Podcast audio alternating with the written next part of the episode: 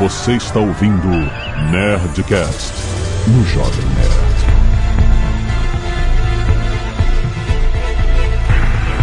Landa, landa, landa, nerds! Aqui é Alexandre Antônio do Jovem Nerd e o doutor Ian Malcolm não estava explicando a teoria do caos, ele estava dando um chaveco. Aqui é a Mila e na ficção reiniciar um computador pode te matar. Aqui é Vivi e na ficção as câmeras não têm limites. Aqui é o Atila e eu não sei que graça que vocês veem ficar checando ciência de filme, série e quadrinho. Aqui é o Caio Gomes e esses dias lá no trabalho eu tive que trocar meu password e eu escolhi meu novo password como Fortnite. Mas o servidor falou que não era possível porque Fortnite's too easy. Nossa. Caraca, cara, eu não consigo acreditar que você escolheu Fortnite como password. Você realmente tentou isso. Obviamente não, né, porra? Ah, uma piada de Fortnite. Fortnite é difícil, cara. Não, que tá maluco. Nossa, Deixa eu provocar a molecada, porra. que momento demência senil, né? Eu tô guardando essa piada desde o último Nerdcast pra poder fazer. Agradeço o Jovem Nerd. É legal. Não, já dei minha entrada. Ah, ah, tá bom. A sua entrada é assim, é só um comentário já. Né? Porra, quase 700 programas, eu preciso falar quem eu sou mesmo? Muito bem, nerds! Estamos aqui com o nosso time de ciência reunido para falar justamente da ciência ruim nos filmes e séries e, enfim, na ficção. Gente, é, a gente não quer estragar os filmes, a gente sabe que os filmes não precisam ser documentários científicos, eles podem E-mails. extrapolar. Canelada.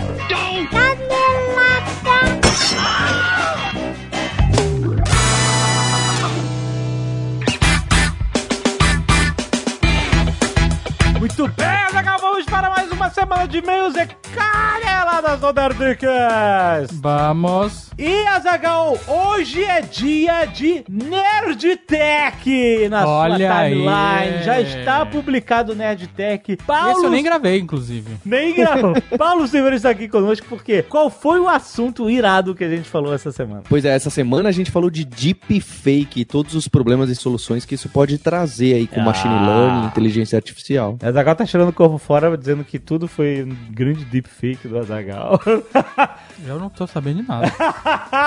Mas, cara, tá um episódio muito, muito maneiro também com o Maurício Linhares, com a Roberta Arcoverde, cara, tá muito maneiro essa discussão que a gente falou sobre as origens, né, da onde veio, de como tá sendo aplicado hoje, quais são as possibilidades do futuro, o que nos espera no universo do deepfake. A gente não tá falando só de deepfake de vídeo, né, que a gente vê normalmente os rostos serem acomodados em outros corpos, né, mas deepfake de voz também, e também todo o deep learning que leva à criação dessas né, imagens e, e vozes falsas, mas também sobre o deep learning para criar inteligência artificial que converse, que use, né, que, que, gere completamente um ser falso, não só, porque tem muita gente que imita a voz, né, só muda a cara, mas imita a voz do personagem que tá sendo deepfakeado. O deep learning já pode também recriar a voz, né? Então, tipo assim, é um, é um universo muito assustador, as possibilidades estão aí, tá muito maneiro esse papo. Mas Paulo, a gente quer aproveitar para anunciar. Obviamente, é, temos a promoção da Alura de 10% de desconto para você assinar a plataforma e ter acesso aos quase infindáveis cursos de lá que você entra em alura.com.br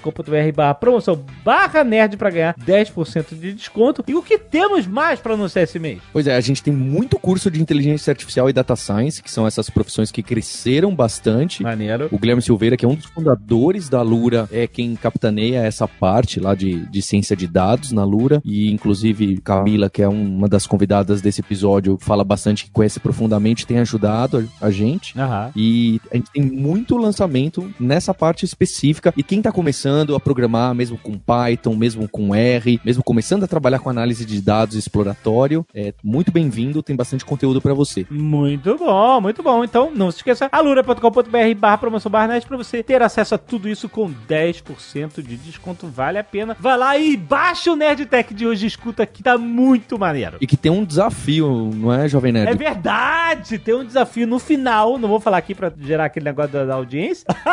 lá no final, o Paulo propôs um desafio deepfake muito irado. Ouve lá que você vai gostar. olha só quem está aqui comigo, seu Olha aí. malfátio!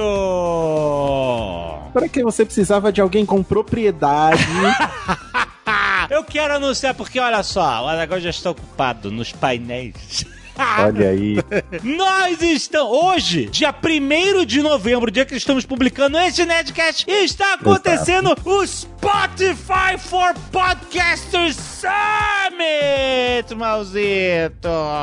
Excelente iniciativa do Spotify ter feito isso, cara. Trata-se do maior evento para podcasters da América Latina. É isso mesmo. Ó, isso que o Spotify aprontou. O Spotify falou assim: eu quero ser a casa dos podcasts. E ele está fazendo por onde? Porque hoje é o dia. Ah, é óbvio que isso aconteceu em outros anos. Então, se você não conseguiu se inscrever, o evento está acontecendo hoje, dia 1 de novembro de 2019, e no dia 2 de novembro também. Nós do Nerdcast teremos painéis em ambos os dias. Vai ser muito maneiro. A gente vai gravar o maior podcast com os maiores nomes dos podcasts do Brasil. A gente vai gravar todo mundo junto. Vai ser muito louco, cara. Olha aí. Eu tô mega empolgado, cara. Vai ser muito maneiro ver os nossos queridos amigos podcasters. Vai fazer essa festa do podcast, rapaz. Tá todo, mundo, tá todo mundo mega animado. Inclusive o Malfátio. Outro É. dia o Azagal, o Azagal falou assim: Malfátio, como é que é o nome do podcast? Olha aí. Que absurdo. Vocês fingem que vocês não sabem. Que é pra humilhar. Pauta Livre News. Ei, pauta Livre News. O link vai estar aí post aí do Nerdcast pra vocês, porque voltamos para ameaçar o status quo. Olha só, a pauta Livre News está de volta, é isso mesmo? Exatamente. Atendendo a nenhum pedido, voltamos. Cara, vai ser muito maneiro. A gente vai discutir nesses dois dias o futuro do formato. Será que 2019 é o ano do podcast? Eu apostaria em 2020, porque tem muita coisa foda vindo pro 2020. a gente sempre fala, gente, todo ano é o ano do podcast, porque todo ano tem gente descobrindo podcast e se apaixonando por essa mídia incrível. E eu quero agradecer ao Spotify por ter tomado a frente e se tornado uma plataforma excepcional para podcast Exatamente. porque o Spotify tá se tornando a plataforma para descoberta de podcasts, né, cara? O podcast era muito cada um independente no seu próprio site, as pessoas tinham que meio que caçar os podcasts, mas agora elas têm uma plataforma onde elas encontram o melhor do podcast no Brasil, onde nasceu um, um ecossistema de podcasts, onde você consome seus podcasts preferidos e descobre novos podcasts. Então, gente, se você perdeu, se você não conseguiu se inscrever esse ano, cara, tenho certeza que teremos outras edições, então fica ligado com antecedência, cara. Depois a gente conta sobre os melhores momentos do Spotify for Podcasters Summit, que acontece Olha aí. agora pela primeira vez em 2019. Não perca a próxima edição Spotify. Avisa essa galera com antecedência, principalmente aqui no Nerdcast. Por favor, não deu tempo nem de eu comprar pro meu. A gente anunciou aqui com antecedência. É verdade. Galera tem que ficar de ouvido no Nerdcast, não no Pauta Livre News, porque a gente avisa com mais antecedência do que qualquer outro podcast. Obrigado por abraçar os podcasts Spotify. que é uma galera que precisa ser abraçada.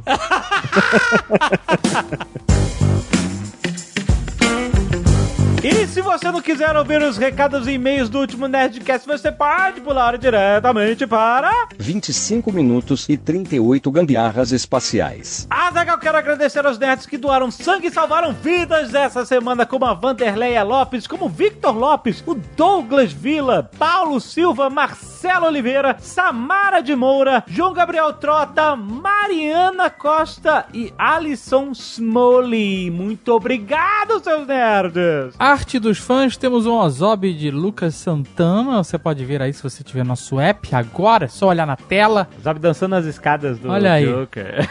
Cara, as pessoas que moram perto dessa escada, Acabou. acabou a vida dela. Porque virou ponto turístico. né? Virou, virou mesmo. As pessoas vão lá, virou tipo a nova escadaria do rock, cara. O dia inteiro o nego lá tirando foto. Dançando. O dia inteiro as pessoas lá dançando, tirando foto. Temos mais um Copacabana Redeemer por Tata Fioretti. Olha aí. Um caderno da escola. Feita na, no- na canetinha. É, e olha como as pessoas estão realmente representando aquela bola de futebol no, na- no fim da corrente, cara. É muito E maneiro. temos o Call of Cthulhu por Jackson Taurus Arts. É o nome mais estranho que eu já vi. Olha aí, um Faraday tudo na chura, muito maneiro, cara. Com Olha aí. relógio, com a granada. Art, com Arts brilho. Offline. Puta, muito maneiro. Rolou. Joseph Albuquerque, 25 anos, assistente administrativo no Consulado Geral do Brasil, Atlanta, Georgia, Estados Unidos. Olha aí. Olha aí. Saudações nerdescas de um nerd que começou a acompanhar o programa há menos de um ano. Olha aí, o novo ouvinte. Eu me tornei aficionado de podcasts. 2019 não é o ano do podcast? É o Vocês estão dizem, descobrindo o é o podcast. que dizem.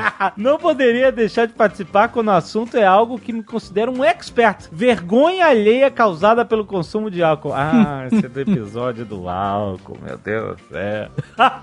Eu era o cara que sempre achava que tava bonzão na fita, tomando todas que via pela frente, até que chegava o momento fatídico em que eu quebrava a cara e sucumbia ao gorfo. Eita!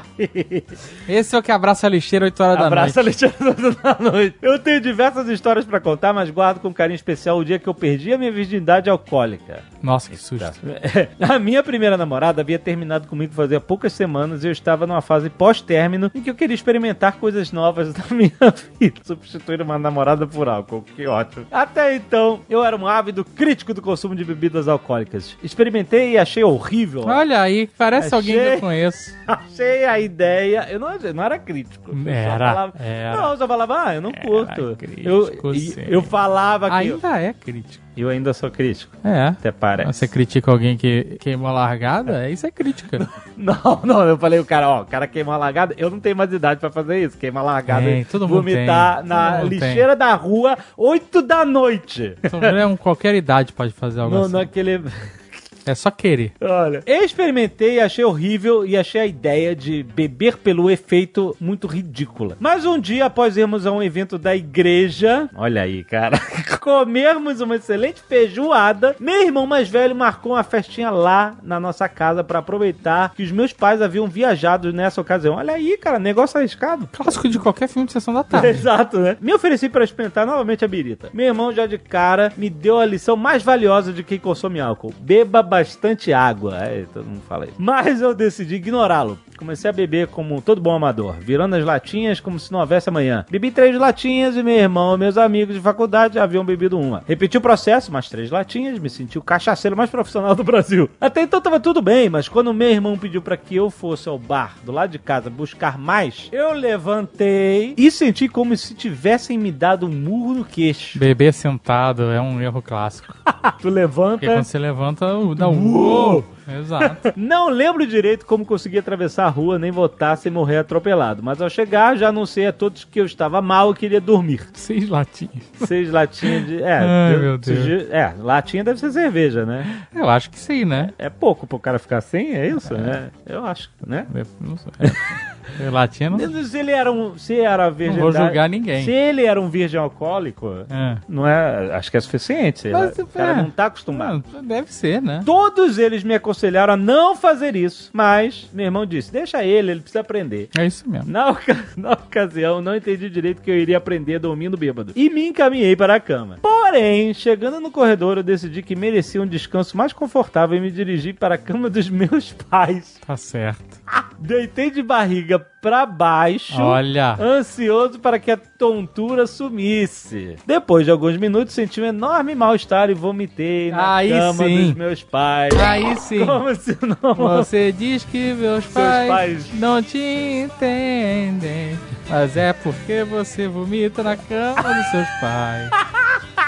É mais ou menos isso. Ai, meu Deus. O vômito saiu escuro por causa da feijoada, caraca! Que O cara já delícia. tava calibrado na Que feijoada. delícia. Fiquei deitado ao lado do vômito por um momento. E um misto de vergonha e confusão. Ah, meu amigo, acho que era mais medo do que vergonha e confusão. Quando meu irmão chegou ao corredor pra ir ao banheiro, ouvi ele gritando: Que cheiro é esse? Ah, meu amigo, a feijoada azeda. Ai, cara, que nojo. E se dirigindo pro quarto onde eu estava. Ele acendeu as luzes e viu o que havia acontecido e exclamou: Putz, não era pra você dormir aqui, né, cabeção? Mas ele não tava dormindo, então aí não teve erro. Exatamente. Ele me levou pro banheiro, ligou o chuveiro e disse: Fica aí até você melhorar. Depois vai tomar água e espera até acabar a tontura pra ir dormir. Fiquei lá pelado e com vergonha enquanto os amigos do meu irmão entravam no banheiro pra mijar, sempre com alguma piadinha pronta pra me difamar. Caralho, mas que pesadelo. Só tinha esse banheiro na casa? Caraca, não sei, cara. E os caras usavam o banheiro dos pais dele pra mijar? Ih, cara, que bizarro. né? Caraca! No dia seguinte, eu e meu irmão juntamos pra limpar o meu estrago. Ah, ficou ah, curtindo ali o vômito. Ótimo. Ah, do dia pro outro, caraca. Aí sim. Depois desse dia, eu jurei nunca mais beber. Obviamente, não mantive minha promessa, voltei a beber mais assim que a oportunidade se apresentou. Várias outras coisas aconteceram por conta da minha insistência em subestimar o álcool depois do meu primeiro episódio. Aí isso é uma parada. Nunca subestime o álcool, né? Nunca subestime nada. Exatamente. Bom, já caí de cara no chão ao tentar correr embriagado. Ah, eu já caí porque eu tentei sair do carro sem botar os pés pra fora. Eu esqueci, eu esqueci. Você tava no carro, aí você virou. Eu abri, fui sair do carro e esqueci que tinha que botar o pé fora. Cara, que vergonha. Não é vergonha, cara. Tudo é aprendizado. Tudo é aprendizado, né? Depois você aprende, você tem que dar um double check se seus pés estão do lado de fora. Você, você aprende a lembrar que você precisa dos seus pés te andar. esqueça, pés pra fora. Mas eu deveria ter voado nessa vez. Porque é, é isso? Você não voa, né? Eu devia ter voado. Ai, ai. Já vomitei em cima de uma menina que eu estava beijando na Ah, boate. isso não, isso é puta, cara, é um clássico terrível. Isso é muito Eu tenho um amigo que, que vomitou vacilo. numa menina também. Que vacilo. Isso é muito vacilo. Não, não façam. Não seja essa pessoa. Não vomitem nas Não pessoas. vomitei nas pessoas. Mas isso acontece, é a parada mais comum que parece, vomitar nos outros. Caraca, que horror. Porque assim, você, assim, não sei se você entendeu o que aconteceu, mas ele tava ficando com a menina. Sim. Então, provavelmente, ele Ah, vomitou- não! Não, que nojo! Ai, meu Deus do céu. E já até dancei seminu em cima de um caminhão. Puta merda, esse cara também tá, tá um drink no inferno, maluco. Mas cheguei ao ponto na minha vida que eu já consigo beber profissionalmente sem dar trabalho pra ninguém e até mesmo ajuda a cuidar dos meus amigos. Olha aí, muito Me bom. orgulho de dizer que estou desde 2007 sem dar um PT e pretendo continuar assim por muito tempo. PT é, pa- é perda total, gente. Perda- Não É, fiquem nervosos. não fiquem nervosos. Perda total. Gostaria de finalizar o e-mail parabenizando o Jovem Nerd, que apesar de cair nas provocações da galera, sempre faz questão de beber responsavelmente. Isso é verdade. Uma dica me. O que, que é? Não começa, não começa. É. Que é tudo responsável. Uhum. Bebendo social drinker. Xoxo, xoxo. social drinker. Não consegue nem falar, o cara bebeu pra ler e-mails e tá falando que bebe socialmente. Uma dica minha seria reservar o seu episódio de perda total para o dia do karaokê. Não vai. Gente, Que não vai ter louca. perda. Eu fui no aniversário do Guga Mafra e botei um, um- um- Botei um story e um post no meu feed do Instagram. As pessoas já ficaram loucas achando que era Quero o o karaokê dia, já. O dia do karaokê. ah, gente, não, não vai acontecer Too isso. soon. A gente tem que deixar, né? Não vai ter dia do PT, vocês estão malucos. Não é PT, é dia do karaokê. PT já foi, Jovem Nerd. PT já foi. Não é isso que o pessoal fala por aí?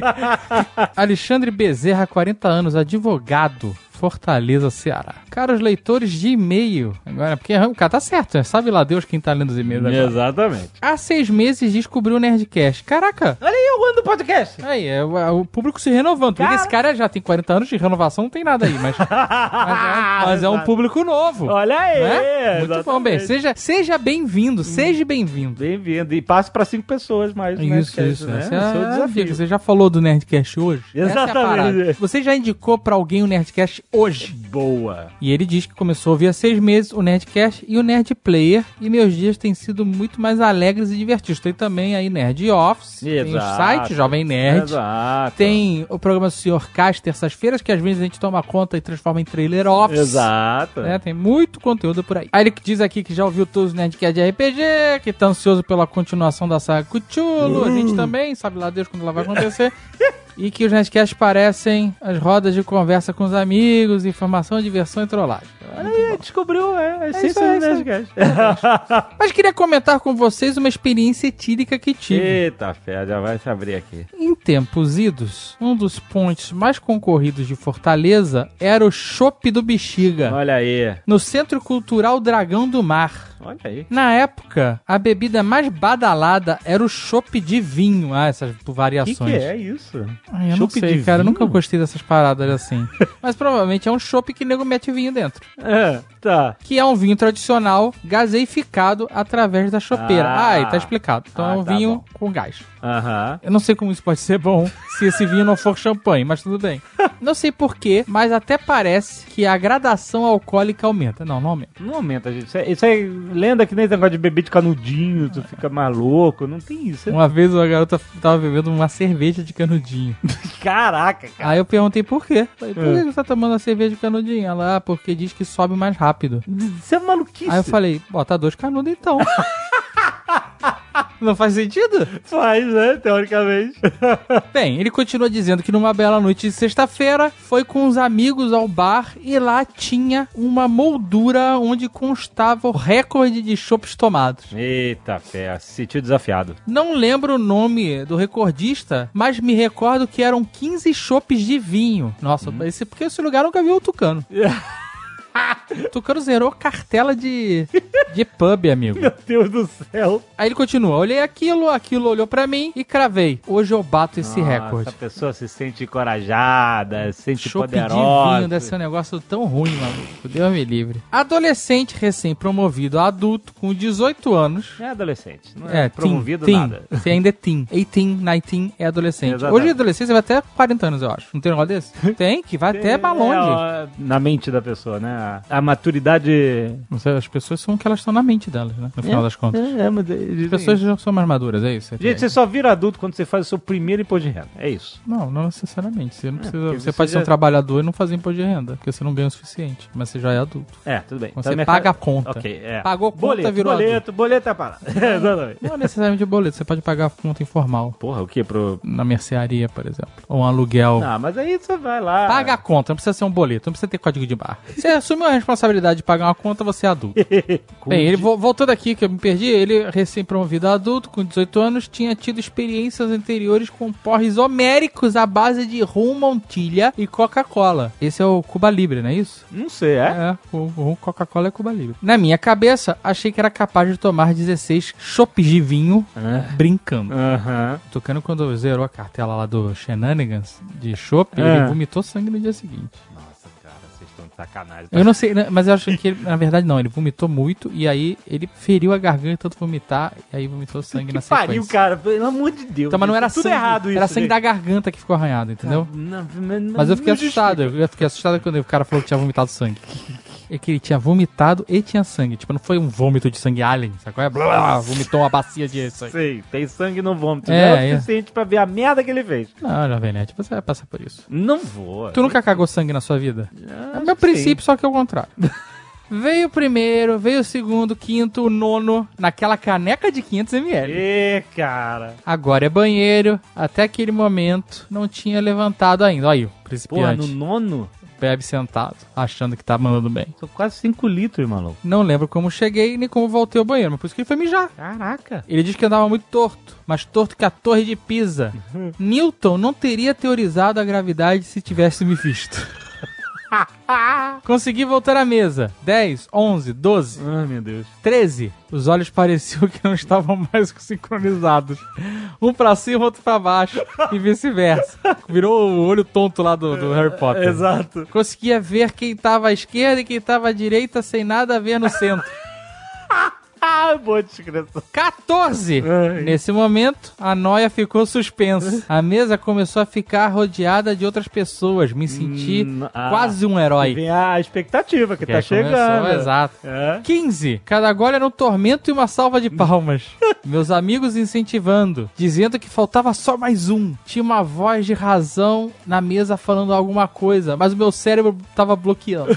Ah, é porque ele precisa tomar o 15 e o 16, porque Claro. senão não bate, senão Não. se iguala, né? Pra bater o recorde. Quando veio o 16 chopp de vinho, vi essa frase tão enjoativa. Deve, né? Eu tava eufórico. Ai, meu Deus. Tanta euforia que parecia que o estômago não seguraria o chopp lá dentro. Foram 10 anos pra tomar aquele chopp.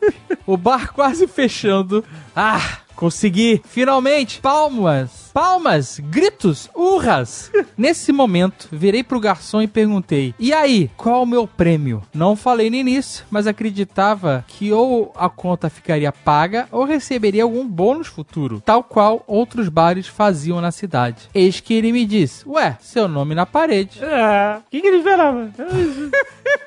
Pague aluguel. Passei o sábado e o domingo sem reconhecer o meu próprio rosto no espelho, alimentando-me de soro caseiro e levando a vida de rei, do trono pra cama, da cama pro trono. Sem contar o carão dos meus pais, que, dada a minha condição, ressoavam igual o sino na minha cabeça. Ai, meu Deus do céu. Então fica a lição: nunca quebre nenhum recorde alcoólico sem perguntar se tem algum prêmio antes. Cara, que como assim? Nunca quebre um recorde alcoólico. Para com isso, gente. Não é assim que se faz. Hoje Prêmio. aprecio uma boa cerveja artesanal, um bom vinho, uma cachaça envelhecida, sempre harmonizando com pratos maravilhosos. Aí, aí, aí ele aprendeu. Deixa entendeu? o cara, mas só aprende, só aprende levando, jovem. Deixa aqui minha saudação, jovem nerd, e diga uma coisa. O primeiro passo para resolver o problema é reconhecer o problema. Força, jovem nerd. problema. Brincadeiras à parte, espero que eu e meu filho consigamos tirar uma foto com você na CCXP. Leva pro Jovem Nerd um chopp de vinho. Não, aí ele, vai não, te, ele vai te reconhecer.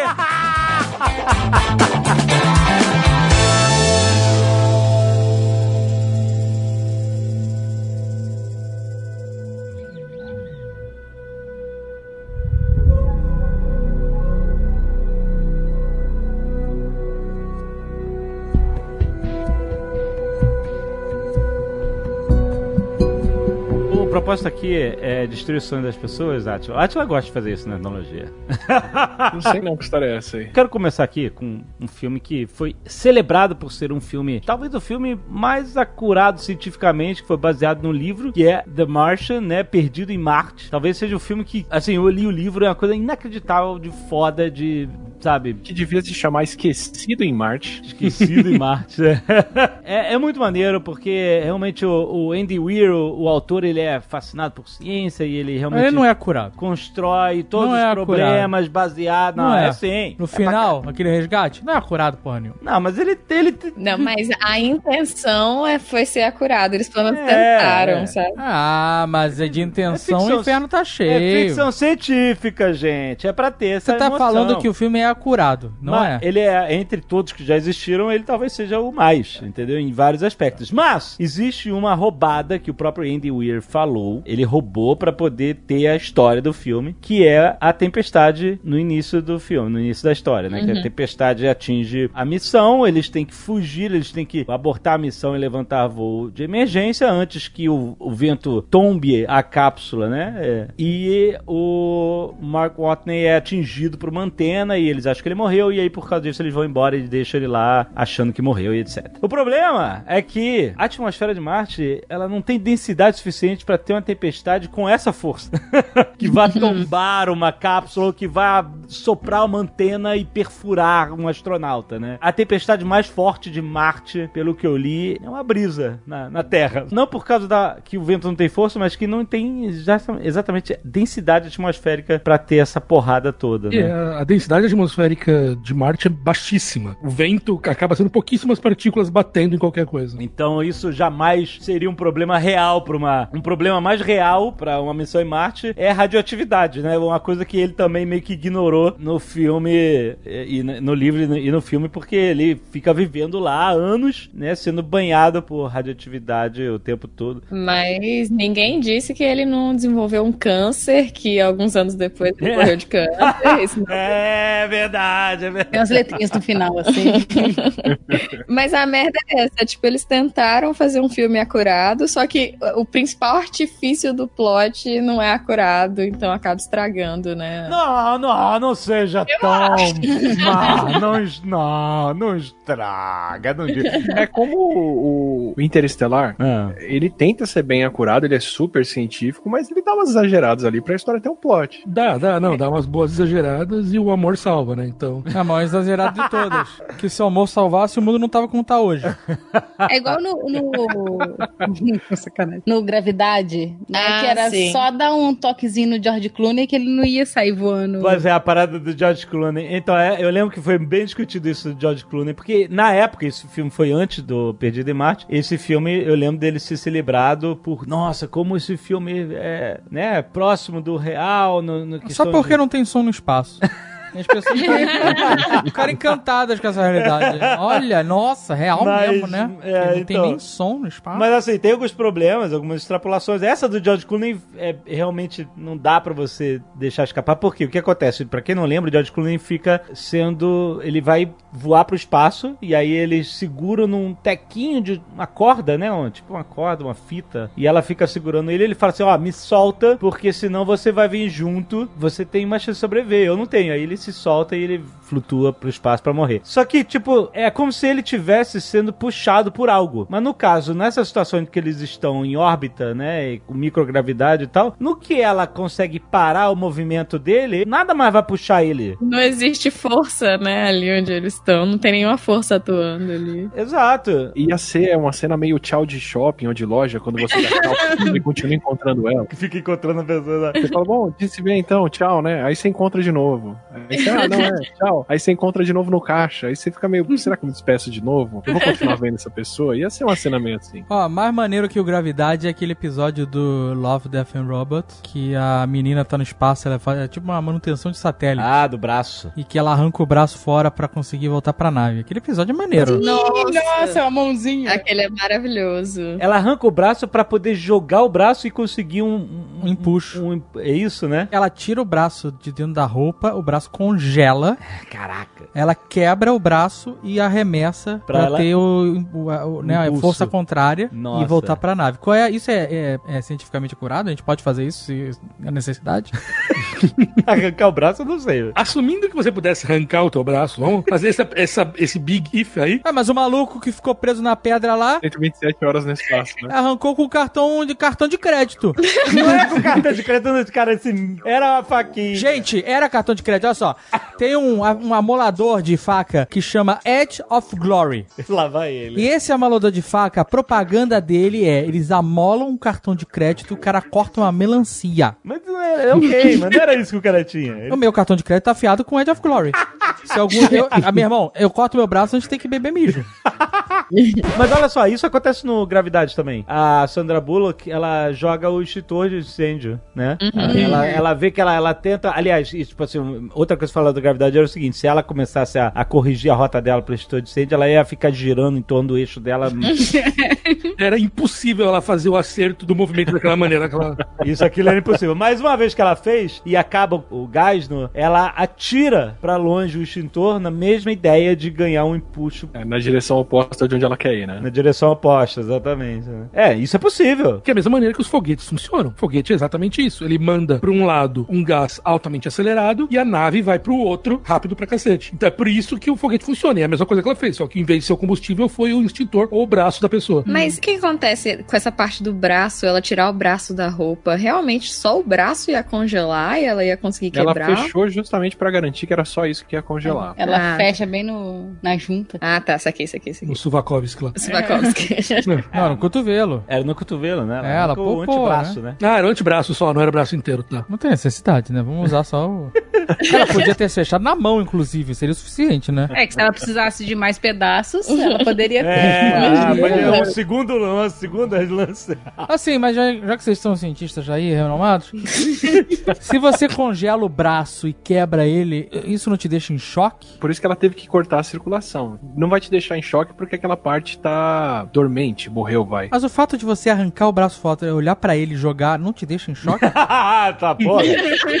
Mas aí é, é choque psicológico isso. Mas o cara dos 127 horas, isso foi real, ele fez isso. Ele arrancou o braço fora, maluco. Eu li a reportagem dele antes dele ter feito o livro, assim que ele voltou do resgate. E ele falou que ele ouviu o pf do gás escapando do braço que tava podre embaixo da pedra já. Caralho. É, no caso ele tava há cinco dias lá, o braço já tava necrosado, já não sentia mais nada e não tinha circulação, não tinha porra nenhuma. O braço tava morto, né? Ele, ele realmente arrancou uma parte morta. Se ele tivesse conseguido fugir da pedra, eles iam ter que amputar o braço dele, provavelmente, porque o braço dele já tinha. Eu É, só ia- sentir uma dor desgraçada no começo enquanto o braço tá congelando, mas depois de congelar você não sente mais nada mesmo. Ah, Caraca. nossa. Já acordou com o braço dormente? Opa! Todo dia! Qual que é o exagero de Interstellar? Eu fiquei curiosa, porque são conceitos tão complexos que eu não sei nem se dá pra errar. porque- Nossa É senhora. que a quinta dimensão não tem cordinhas. Ah, tá, entendi. Tem várias coisinhas em Interstellar que são incorretas, né? A gente falou bastante quando, quando a gente fez o episódio de Interstellar, sei lá, 2015, não sei lá como foi isso. Uma das coisas é o final, né? O, o- esqueci o nome dele agora. O, Matthew McConaughey. o Murphy, isso. Isso. Murphy, esse Murphy. mesmo. Murphy é, Murphy. é, Murphy. É, é, É Murphy é a filha, Minha filha, ele né? tá zoando. É o pai da acho Murphy. que Eu lembro. O pai da Murphy. Escapado do buraco negro daquela maneira. Diferente do que eles falam na ficção. Star Trek já teve isso. Que, ah, existe um buraco no, no horizonte de eventos e tal. Não, não existe isso. Uma vez que você entrou no, no buraco negro, você cruzou o horizonte de eventos, não existe nenhuma maneira física de se sair de lá. Então, uma vez que ele cruzou, já era. Em todo o final do filme que ele sai e volta pra encontrar a filha e tal, aquilo tá completamente errado. As Ele tá cria- morto ali, é isso. Morreu. É. Tá tudo na imaginação dele. Mas é as criaturas do buraco negro. que jogaram ele pra fora. Você não sabe o que elas podem e o que não podem fazer. Mas Interstellar tem o melhor robô. Assim, pra mim, Nossa, tá no top 5 de robôs de filme. Tars. O Tars é maravilhoso. Tars é o que eu quero do futuro. Um robô sarcástico, né? Tem aí Alexa, tem Google, tem um monte de assistente Siri, não tem um TARS, né? Eu, eu uso um, um app de meteorologia É, é o mais próximo. que chega. chama Carrot Weather, de cenoura, né? Ele é o mais próximo do TARS, porque você pode regular o, Humor. o nível de humor dele, sabe? Mas eu queria um TARS, de verdade. Eu queria aquela personalidade. Mas aí tem muita pesquisa ainda pela frente. É, gente, vocês estão devagar nisso, eu acho. Okay, so you drill, you drop the nuke, and you leave. Eu tenho um filme que eu quero reclamar da ciência dele porque ela é desnecessária. Hum. Que é assim, eu entendo, por exemplo, Perdido em Marte, beleza, você faz a fantasia porque ela vai enriquecer o filme, ela vai dar premissa e a coisa vai acontecer. Agora, o, o- o remake de Total Recall O remake, não, isso nem existe. Não, mas é o remake, né? O remake já começou mal. é um remake. Por que, que você não segue a história original e põe a galera em Marte? Não, eles colocam um elevador que cruza o centro da Terra Exatamente. pra transportar alguém de Londres pra Austrália. É isso. Hum. Hã? Como Já é tá que tudo é? errado aí. Tem isso mesmo. Tudo errado. é bem ruim isso. Pra que, que você foi ver o remake de Total Recall? Exato, já tá errado. Errado tá você. Ele viu especialmente pra fazer esse episódio. Nossa, pelo amor de Deus. Juro que foi pra falar de um episódio sobre se dava pra gente cavar até o centro da Terra. Ah. obrigado, Ah. condicionalmente obrigado a assistir. Sei. Mas como é que é? Um elevador que atravessa o centro da Terra? A Terra tá inteira poluída, não dá pra voar, não dá pra fazer nada, e aí a colônia onde as pessoas trabalham é na Austrália, porque né, colônia inglesa, tem um elevador que sai da Inglaterra e cruza a Terra pra chegar na Austrália. É tipo um elevador gigante, como se fosse um mega trem, um negócio assim. entendeu? Mas É. não é só colocar isolamento térmico, não? Ele cruza em 15 minutos. É muito desnecessário. Tem assim, é- você viola tudo. Viajar pro centro da Terra não é uma parada nova no cinema. Já rolou, muita gente já foi. Por que, que você tá tão indignado com esse filme especificamente? Porque não mostrou a Terra Oca. Por exemplo, se a premissa do filme é a Terra Oca, beleza, eu, eu- eu entendi. Agora, esse não precisava, o filme anterior não fazia isso, não acrescenta em nada, não tem por que fazer um buraco desse. Tá muito errado. É, é- é uma, é uma raiva infundada isso. Mas o buraco, ele. Mas a minha pergunta é porque assim, a gente sabe, né? A gente aprendeu na- escola que a menor distância em dois pontos é uma linha reta, certo? Certíssimo. certo. É, mas nessa linha reta tem... A, a viagem era de Londres pra Austrália. Não precisa passar no core, É, vai na berola. não é?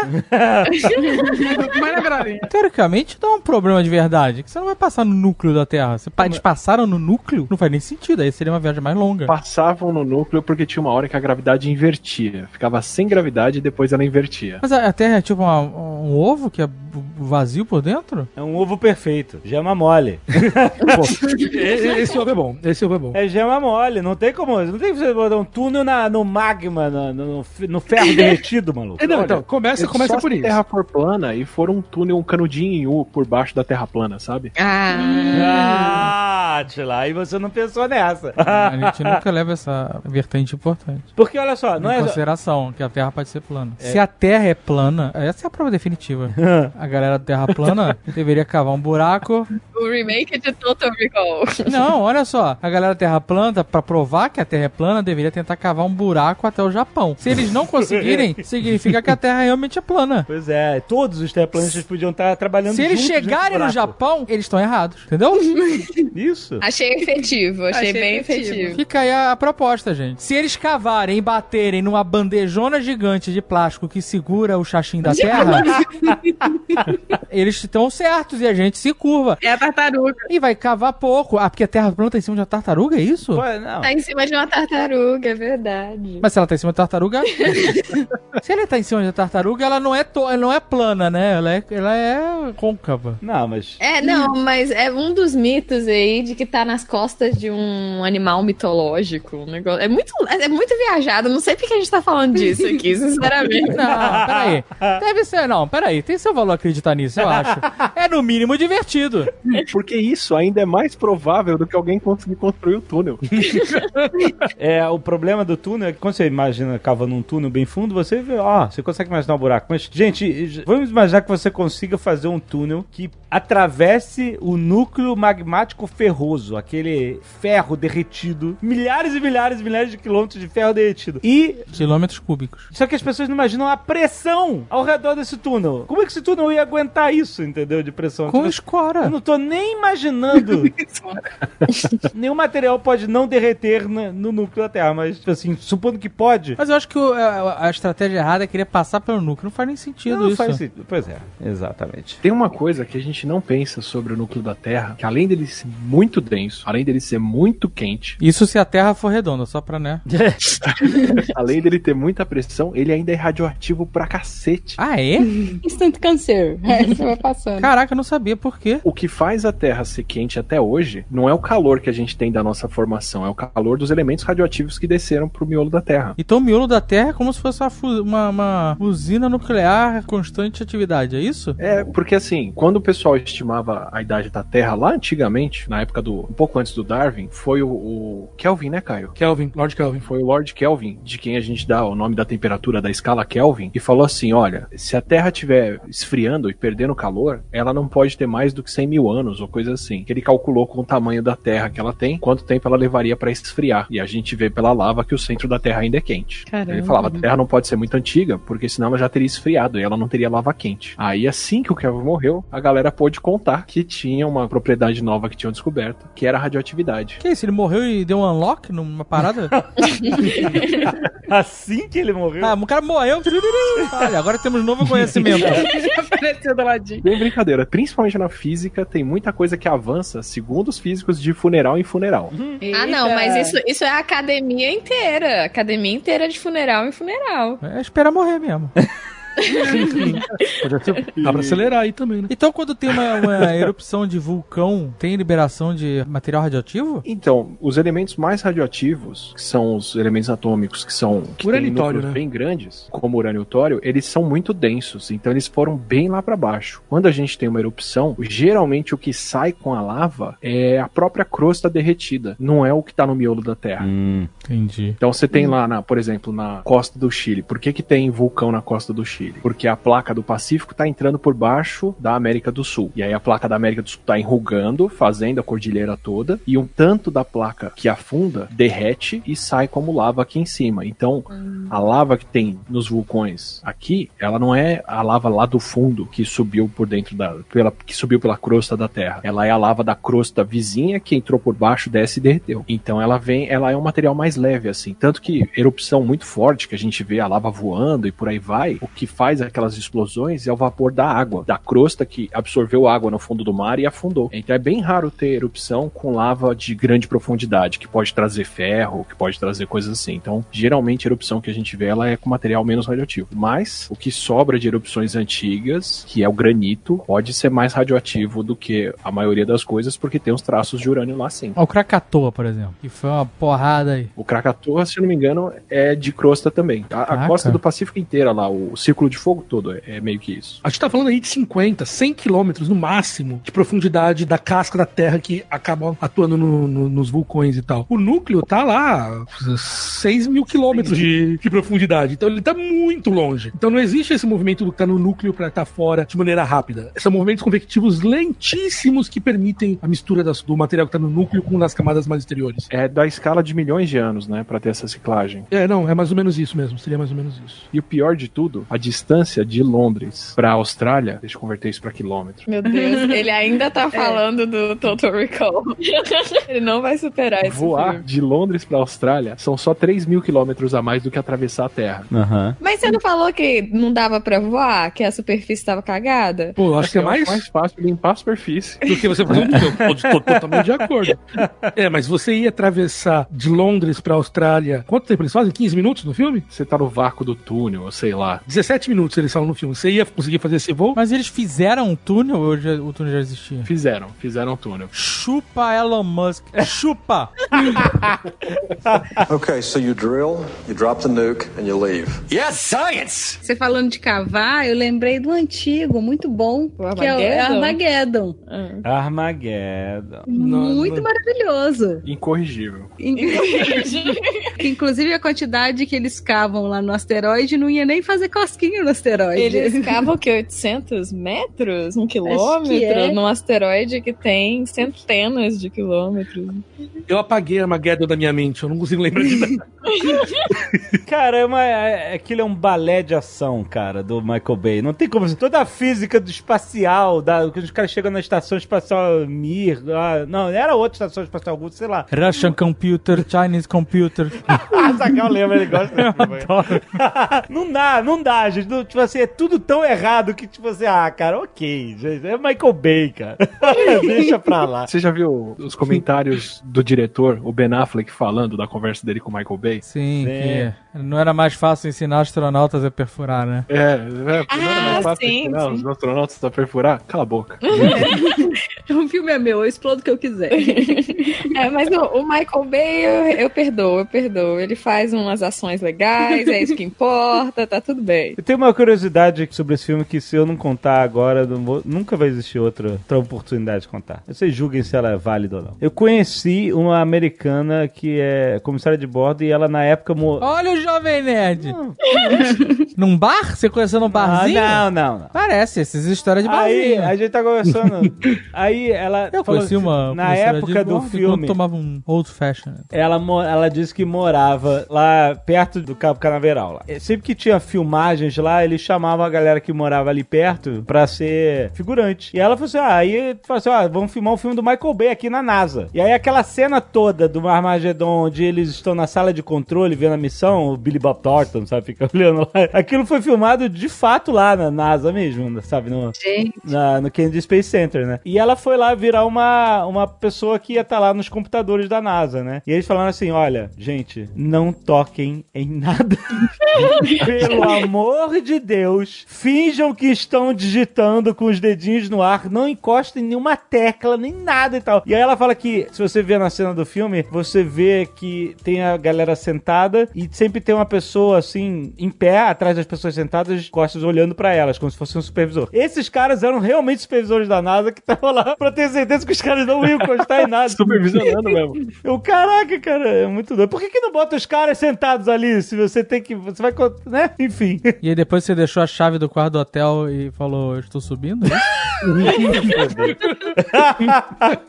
ai meu Deus, que maravilhoso. Não, eu tô imaginando porque eu, sei lá, quando tava fazendo mestrado, se alguém encostasse no meu computador, eu surtava. Imagina a NASA. Pois é. Pô, nossa senhora. Imagina a NASA falou assim, gente, o Michael Bay está aqui filmando. Só fiquem quietos, não deixem ninguém tocar em nada e pega o dinheiro. É isso. Aí agora eles usam esse filme pra treinar os astronautas, pra mostrar, gente, coisas que, que vocês não podem fazer. Okay, so you drill, you drop the nuke, and you leave. Yes, science! Vocês iam puxar I Mother, né? É, na verdade, eu estou curiosíssima pra saber por que, que o Atila gostou. Eu tô aqui filme. defender esse filme. Eu gostei do Mas filme, eu gostei. gostou. Eu gostei, ainda mais que é do, da, da efeitos especiais da UETA, é mais um É, ponto. é, é memória emocional. Apontem os problemas que eu vou refutar vocês. Cara, não. Não trabalho dessa forma. Não- Eu quero que você diga. Ó, aí- Olha só, a Mother tem cobertor quentinho pra beber. Ah, a, a, a Mada realmente é uma boa mãe. Não é porra nenhuma. Ela é muito do mal. E não faz o menor sentido. Que plano maligno é esse dela querer criar uma humanidade superior? eu ia avisar o spoiler, mas já foi agora. Você quer contar o plot? É o filme da Netflix do, do robô que ele, ele cria uma criança no mundo pós-apocalíptico, todo mu- a humanidade morreu, aí o robô vai lá, cria uma inseminação artificial na máquina, e nasce um bebê e ela vai criando, ela é a mãe, ela vai criando a menina, enfim, Esse dentro é de um bunker, né? Ela o não maior pode sair. problema, cientificamente falando, desse filme é justamente a máquina, depois que acabou a humanidade, ela resolveu botar a humanidade de volta na roda. Não é? a máquina devia ter avaliado e falou: opa, essa é a chance do planeta, hein? Ah, exatamente, exatamente. Eu acho inviável que, tipo assim, parte do princípio, né, que as máquinas foram criadas pra proteger a Terra. Eu sempre achei uma merda esse argumento de que os robôs vão falar assim: ah, a Terra não precisa dos humanos. Eu duvido que as pessoas vão criar IA pra defender a Terra. É pra defender os humanos, pra preservar a humanidade. Mas ela foi feita pra defender os humanos e defendeu sim. Não! Nossa, é lógico que não. Ela é super tipo um vilão do mal, só faltava uma risada de vilão pra ela. Porque ela ser- trabalhou muito bem pra te convencer disso. Não, eu achei muito caricato, muito caricato. Mas vocês estão. Mas a crítica é da premissa do filme ou tem alguma parte científica ali de que a gente deve detonar? É, porque esse programa aqui é sobre ciência. É! Não, de científico, assim, que eu achei super nonsense foi ela ser uma unidade, pelo que eu percebi, no mundo inteiro, né? O único cérebro distribuído no mundo inteiro. A Hive Mind. É, mas é nuvem. Ah, é, ué, por que não? Mas nuvem não, não é bem assim que nuvem funciona. Nuvem. É que nem a Alexa, é que nem a Alexa. Mas a Alexa precisa de um servidor com manutenção e ela não é a mesma no mundo inteiro. Não, mas Tem a, vários. a- a- É, mas é sim, é a mesma voz? Como assim não é? não, peraí, peraí, peraí. Mas, gente, o conceito de Hive Mind é, é um clássico de ficção científica. De... assim, a ideia não é tão absurda. Se você for imaginar até é, naquelas é, Neumann probes ou, things- ou coisas assim, a ideia é que você vai ter nódulos espalhados e a comunicação vai ocorrer entre eles e eles vão construir como se fosse uma rede neural mesmo, onde Uhum. cada nódulo vai estar num lugar diferente. Então você poderia ter um computador distribuído de maneira distribuída pela Terra inteira, onde nódulos espalhados por todo lado seriam os nódulos de computação e seria uma rede neural funcionando de maneira única. Inclusive, é isso É que isso, está gente. acontecendo na, na humanidade agora. É, tem aí Vocês Siri, Siri, é, Alexa, tá no computador de todo mundo, A- no celular de todo mundo, A essa gente está parada. programando a Hive Mind todo dia. Exato, tá aqui o celular de todo mundo ouvindo, a gente já falou sobre isso, inclusive vários feedbacks. Ouvindo o que a gente tá falando aqui, tu acha o quê? Isso já tá rolando. Ele vai se comunicando e, e tem uma grande central, que é, sei lá, como se fosse um cérebro gigante. Que pega todas as informações. É o Caio sabe disso. Ele trabalha na Amazon, cara. A ele Amazon- tá, a ele tá- Amazon ele tá financiando essa merda. A Amazon deve ter um cérebro central gigantesco, assim, a cabeça careca do, do Jeff Bezos, assim, gigantesca, cromada, Nossa. que é a Amazon.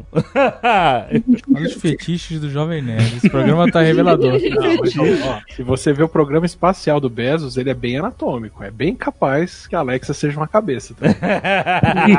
Não duvido. Mas assim, os pontos, eu acho, né? Claro, o Caio discorda, mas eu acho que é, é muito improvável uma mente assim global funcionar tão bem. E uma outra coisa que eu não acho nem desacho que eu queria perguntar é se existe algum sentido em um neném é, do óvulo, sei lá, do que virar um neném em um dia. Se existe viabilidade de tumorzão. acelerar. É só ele ser um tumorzão. É um grande É verdade, porque ela pegava o, o embrião e em 24 horas, 48 horas, sei lá, ele já era um feto, né? Já era uma coisa. Ele já era um neném, É, já é saía da máquina. Isso é realmente zoado, né? Porque seria até rápido repopular a Terra, né? Não, mas ela queria repopular a Terra igual, tipo, orientador de pós-graduação, com mentes brilhantes.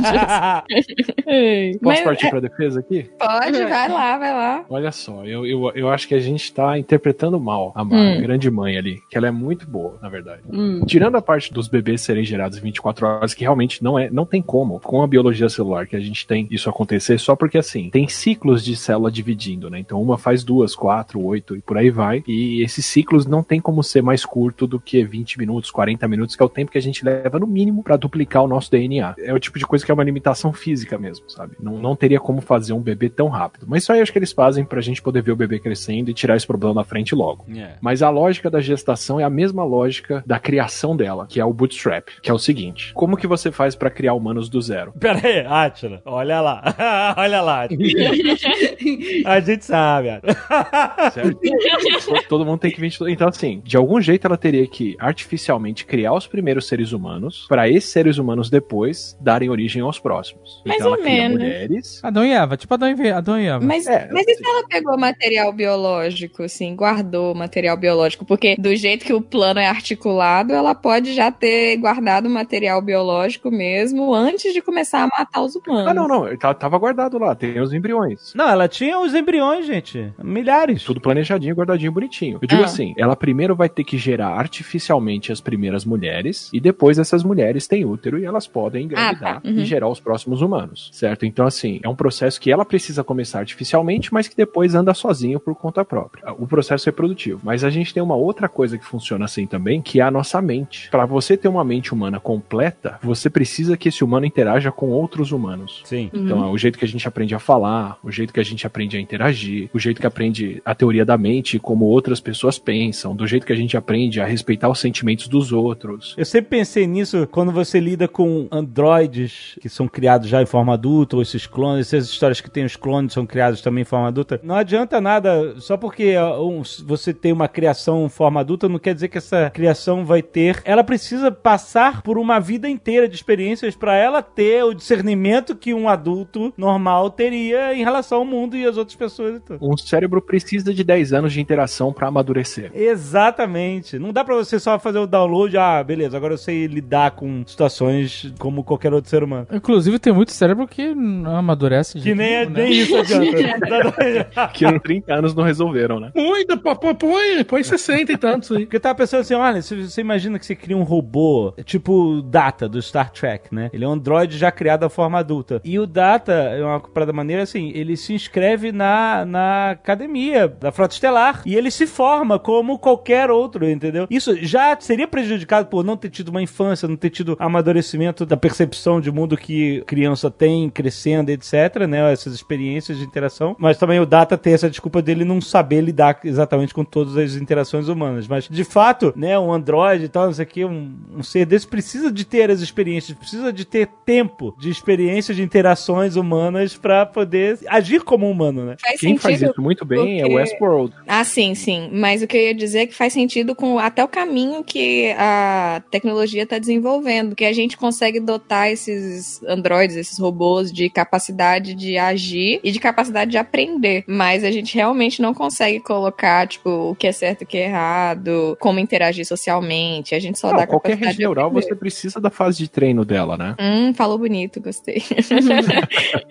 Mas então, sim. assim, tem, tem que ter a fase de treino. E a nossa fase de treino envolve, invariavelmente, conviver com outras pessoas. Uhum. Dá pra pegar uns casos, por exemplo, tipo, crianças que foram trancadas desde a infância num porão. Aquelas histórias horrorosas, sabe? De Aham. criança que os pais deixavam acorrentada no quarto e nunca interagiram. Ou é uma criança que nasce surda, os pais não percebem, acham que isso é- é um retardo mental e ninguém nunca verbaliza e a criança não desenvolve linguagem antes Uhum. dos 15 anos. De vez em nunca acontece uma coisa grotesca dessa. E essas pessoas que não aprendem a falar na idade certa ou que não interagem com outras pessoas, elas não desenvolvem a consciência que a gente tem. Elas Uhum. não têm conceito de amanhã, elas não têm Caramba. Conceito de espaço, de si e do outro. A gente precisa mesmo aprender a falar e interagir com outras pessoas para construir a mente que a gente tem. Sem isso, a gente não chega naturalmente nesse estado, né? Uhum. Exato, não tem como. Isso é, é como a cultura, sabe? É uma, como aprender a falar. A gente nasce com a capacidade de absorver uma língua, mas a língua você vai absorver do que estiverem falando ao seu redor. Mas você tinha falado de Westworld, você quis dizer que eles reaproveitam o conhecimento das vidas passadas, né? Sim, mas é, eu digo assim, né? Se você não assistiu Westworld, vai ver antes do que eu vou falar nesse instante.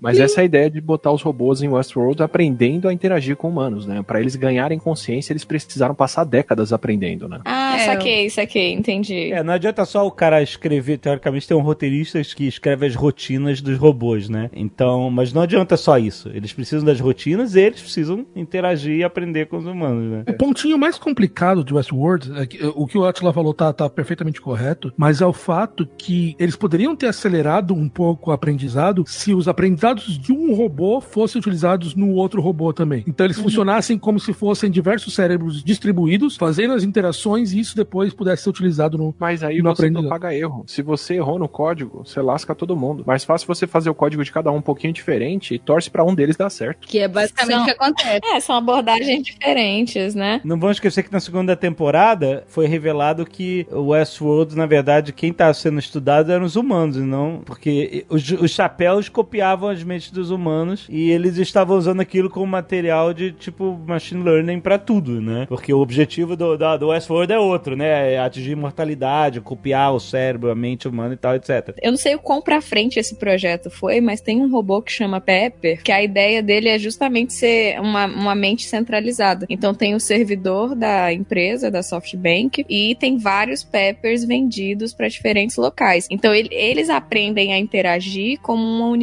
só. Então a tudo que Alexa eles também, né? Aprende sotaque, aprende essas coisas em um e propaga pra todo mundo, né? Exato, então são duas abordagens. Dá pra fazer um, um centralizado assim, mesmo com risco de propagar erro, né? E aí o que que acontece? A fase em que isso é mais crucial, a fase em que é mais importante a gente conviver com outras mentes pra desenvolver a nossa, é a adolescência. Aham. Porque é a fase em que você começa a aprender qual é a sua colocação na ordem social do grupo, que papel que você exerce, ou como que os outros te veem. É a fase em que vários animais, humanos inclusive, a gente migra de região. Então a adolescência é essa fase que a gente entra no. no- você ganhou as experiências pra aprender a falar, pra aprender isso e aquilo, agora você vai ganhar experiências sociais e se colocar no mundo. Aham. Então o que que acontece? Se você pensar na primeira criança que a mãe descongela e cria, ela vai conseguir criar essa, essa, essa criança durante a infância toda dela. Só Aham. que quando ela chegar na adolescência, a mãe não vai ter como completar o pensamento dessa criança, porque ela não vai ter humanos pra interagir. O discernimento da menina no filme é absolutamente real, né? Porque ela já tá. Da primeira. O que que ela faz então? Ela cria uma primeira.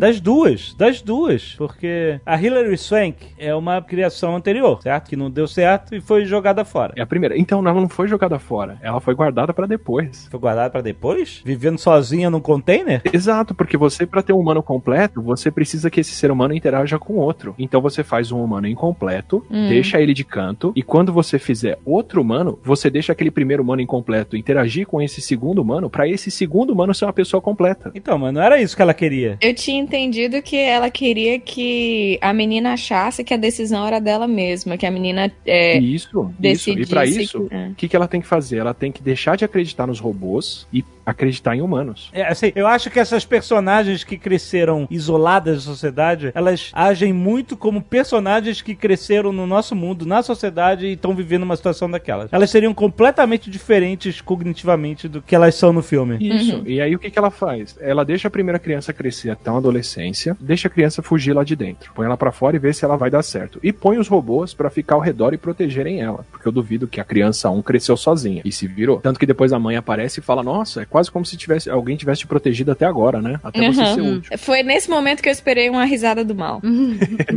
Mas a Não. terceira criança, você já tem condições de criar ela como um ser humano mais completo, porque você vai poder deixar ela interagir com outro humano e aprender a questionar o mundo e questionar as coisas. E questionar Uhum. humanos, questionar as máquinas. Mas ela tava crescendo só isolada também. Tava, ela tava crescendo isolada até chegar na adolescência. E aí vem a prova dela, que é ver se ela vai ser uma pessoa independente e vai começar a duvidar das máquinas. Então a Mother cria problemas. Ah, então todo aquele problema da Hilary Swank foi criado? Eu não entendi isso. Sim, Ele eu foi tinha criado do entendido. começo ao fim, porque a Mother provavelmente não precisava desligar de noite pra ficar recuperando bateria ou coisa assim. Ah, ela tem como precisa. monitorar o espaço. Ah, precisa.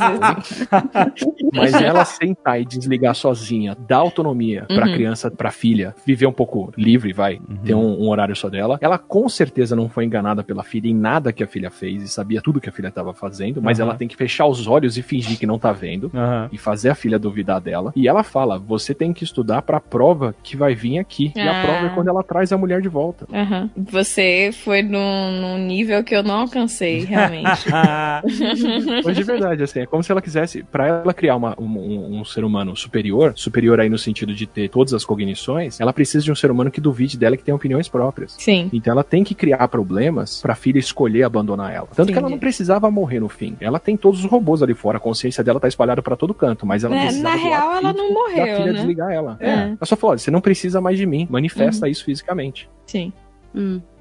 Na verdade, se você vê, ela fala para quando a filha vai fazer a prova, um pouco antes, quando ela tá estudando na aula de ética, ela vira e fala: Você sacrificaria uma pessoa que tá mal, tá errada, tá incompleta, pra fazer outra pessoa melhor? É justo sacrificar uma vida pra fazer outra? Pra salvar outras? Né? Matar uma pessoa pra doar órgãos pra salvar cinco? E aí ela fica fazendo as questões de éticas todas, mas em seguida o que ela faz é isso: ela sacrifica a primeira filha pra fazer a terceira filha ser uma pessoa completa. É, é verdade, você tem razão. É um nível filosófico do filme. Eu fiquei só hateando mesmo a, a robô do mal. Era a ideia dela, ela tinha que ser malvada o suficiente pra filha contestar ela. Entendi. Tá Faz muito. sentido, faz sentido, mas ainda é muito caricato.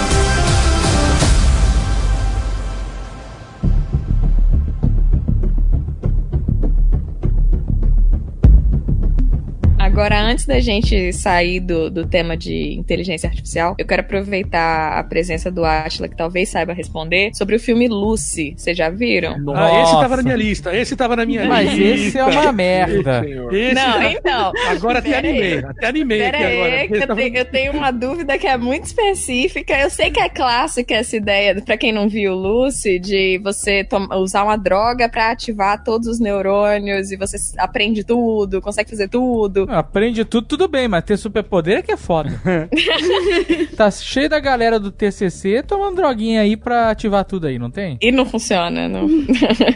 Mas a, a minha dúvida é a seguinte, porque o que eu pensei, se é, o, que a- o cérebro da gente funciona interpretando os padrões de ativação dos neurônios, né? Então o que que acontece se você ativa todos os neurônios de uma vez? Você não vai conseguir interpretar nada do que tá acontecendo É ali. ruído completo. É ruído completo, exatamente. Obrigada, era isso que eu queria saber. Ah. Porque a pessoa ativando todos os neurônios de uma vez vai ser incapaz até de, sei lá, ela vai ficar vegetando no chão, assim. O caminho que a gente faz pra aprender é o contrário. A gente aprende mais ou menos como o pessoal esculpe uma estátua de mármore. Você vai escolher. Você vai especializando, né? Não é um processo aditivo, não é um você não vai empilhando coisa pra fazer um cérebro conforme você envelhece. É um processo subtrativo. Você começa com uma pedra de mármore, que é o cérebro da criança, e você vai jogando fora os neurônios que você não usa. A gente Sim. perde neurônios conforme a gente envelhece e isso deixa o cérebro mais eficiente, na verdade. É tipo treinar uma rede neural que ela começa com um peso pra, igual pra qualquer ligação e depois ela só reforça as ligações importantes. E- Sim, então, assim, a exatamente. maneira que a gente tem de ficar mais inteligente é jogar fora ligações que não são interessantes. Eu comecei a refletir sobre isso justamente à medida que eu estudava redes neurais. Porque se você acende todos os neurônios de uma vez, nada faz sentido. Porque você não tem um padrão pra interpretar, né? Mas eu gostei do que você falou, que a gente vai perdendo neurônio pra ficar mais inteligente. Então, quando as pessoas falam que a cada porre que você toma, você perde neurônios, você tá ficando mais inteligente no processo. o problema Você, é que eu teoricamente, deveria aprender a não tomar outro pote. teoricamente. Mas é, eu que- queria saber qual que é o É. hate do Caio no Lucy. É. Bom, onde não é o meu hate no Lucy, né? a começar que o filme é uma merda, como o Azagal falou. curti, eu curti. Não, que isso? Você gostou desse filme? Eu curti real, só o final. O final é uma merda. Mas eu achei. A ação eu achei legal. Não consigo, cara. O Luke Besson virou um- uma caricatura dele mesmo. Ele só faz o mesmo filme, só muda a, a- a personagem principal. Cara era tão bom, né? Na época do Quinto Elemento era mó legal, e agora essa loucura aí que ele faz. O cara fez é, a Feminiquita e fez o Quinto Elemento, aí agora ele só faz a Feminiquita repaginada. Profissional, veja. Acabou de lançar um filme Ana, chamado Ana, que é a, a Feminiquita 2.0. e esse filme é terrível, cara. Tudo é ruim nele. Só porque ela começa a enxergar um chinês assim no ar, umas coisas loucas. Nossa, ela, nossa, cara, é muito ruim, cara. Deus me livre. Eu recomendo, eu, eu não quero estragar o final de Lucy, mas eu recomendo. Igual eu recomendo Sharknado pra todo mundo. Eu Nossa recomendo Sharknado senhora. pra todo mundo. Não, é- Porque eu acho que tem uns níveis de absurdo que a gente precisa ver com os próprios olhos, entendeu? Vai começar que o filme usa aquela ideia absurda de que a gente só usa 10% do nosso cérebro. Exato. E Aham. se a gente usasse os outros 90%, a gente seria capaz de Mudar a cor do cabelo. Escrever um Uau. roteiro melhor. mudar a cor do cabelo, é, E mudar a cor do cabelo. fazer coisas absurdas. Então, contra tele, telecinese, coisas assim. É um clássico. Transformar a matéria, ela transforma a matéria, cara. Ela transforma a matéria, é muito louco. É aquela clássica extrapolação da falsa lógica, né? Tipo assim, olha, se- primeiro que o conceito já tá errado, mas fosse isso, a gente só usa 10% do cérebro. Se usasse 100%, imagina o nosso potencial. Tipo assim, ah, é uma associação completamente falsa, né, cara? De lógica. Parece que é lógico, mas não é, não faz sentido nenhum. É tão gostoso pensar que se você fizesse um pouquinho de força de vontade, mas é que você não quer, mas se você fizesse, você seria capaz de muito mais, assim. Você só tem que mudar seu mindset, tá? É, exatamente. que terrível. O nosso cérebro usa 20% da energia que a gente consome. É ridículo o tanto de energia que o cérebro usa. Ridículo no sentido de muito. É ridículo, dá pra acender uma lâmpada nele. Ridículo no sentido de muito, é. De, é assim, de, mo- é, é um absurdo. E pra quase nenhum outro bicho isso é viável. A gente tem essa dieta de gost- adorar açúcar, gordura e essas coisas todas, porque custa caro de manter esse cérebro ligado. É um motor daqueles bem beberrão mesmo. Olha, o que você tá falando aí faz sentido, hein? É por isso que tem muita gente que tá desligando. que tá trabalhando com baixa rotação. É, acho que é uma parada meio que de sobrevivência. Tá salvando energia pra outras coisas. Não, não é possível. Se fosse uma coisa que é flexível, que não consome tanto, mas é de verdade, um, numa dieta normal, 500, 600 calorias das 2 mil que a gente consome, até 500 vão pro cérebro. É, é muita caloria pro corpo. É muita coisa. Então, assim, não tem por que você tá desviando tanta energia pra um negócio que você não tá usando 100% dele. Tem uns 100% aí que dá dó, né? Mas é 100%. Vai, Eu tava- Caio, abre o coração, abre o coração. Não, eu tava lendo aqui o plot do filme de novo pra poder ler.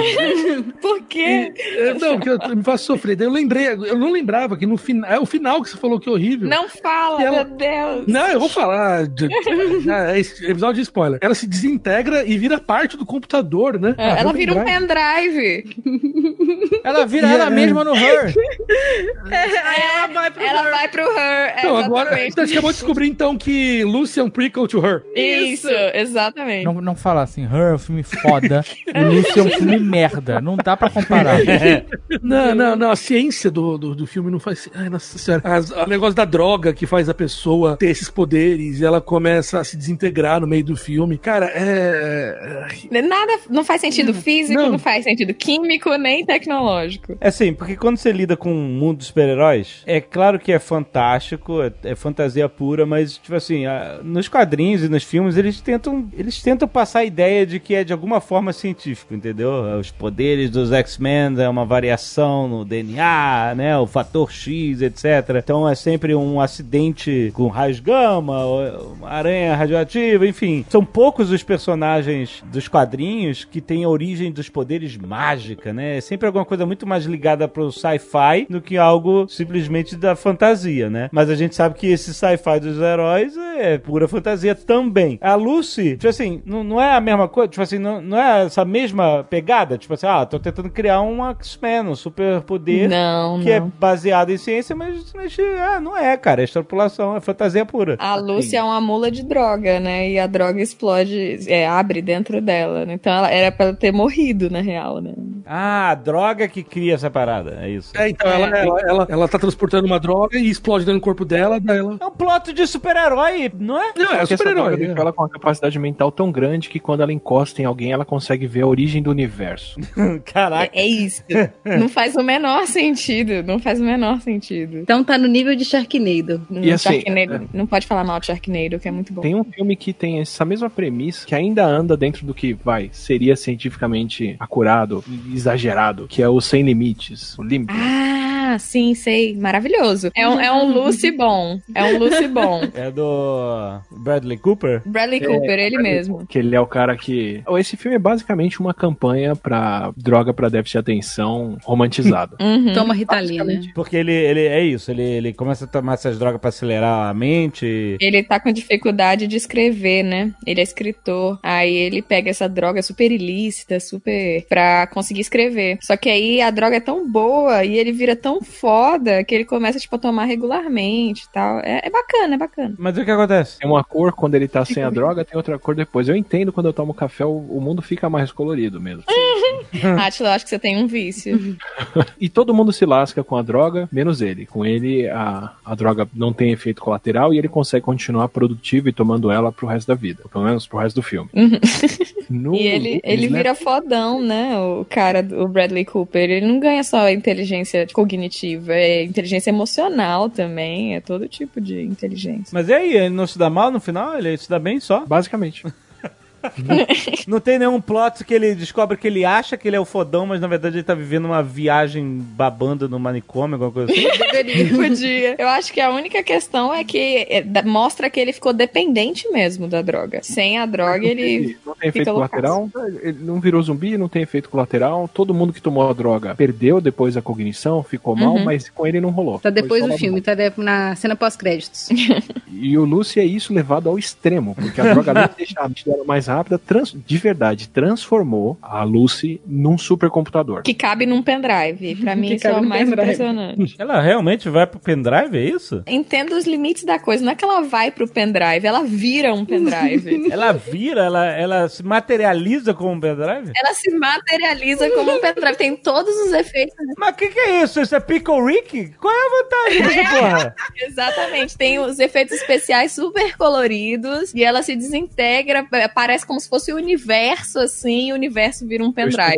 Não dá, não dá pra entender. é, Ele não dá a entender que a Lucy, ela era tipo a origem da vida. A origem da vida. Era isso, eu acho, eu acho que ela vira o pendrive e ela, tipo, ganha toda a cognição do universo. Ah, não. Daí cara. ela criou a vida um bilhão de anos antes. Que merda. Olha só, Lucy, não tem um. um- A Lúcia é nosso antepassado. mano. Isso, é isso aí, olha aí, cara. olha aí de onde veio a ideia maravilhosa.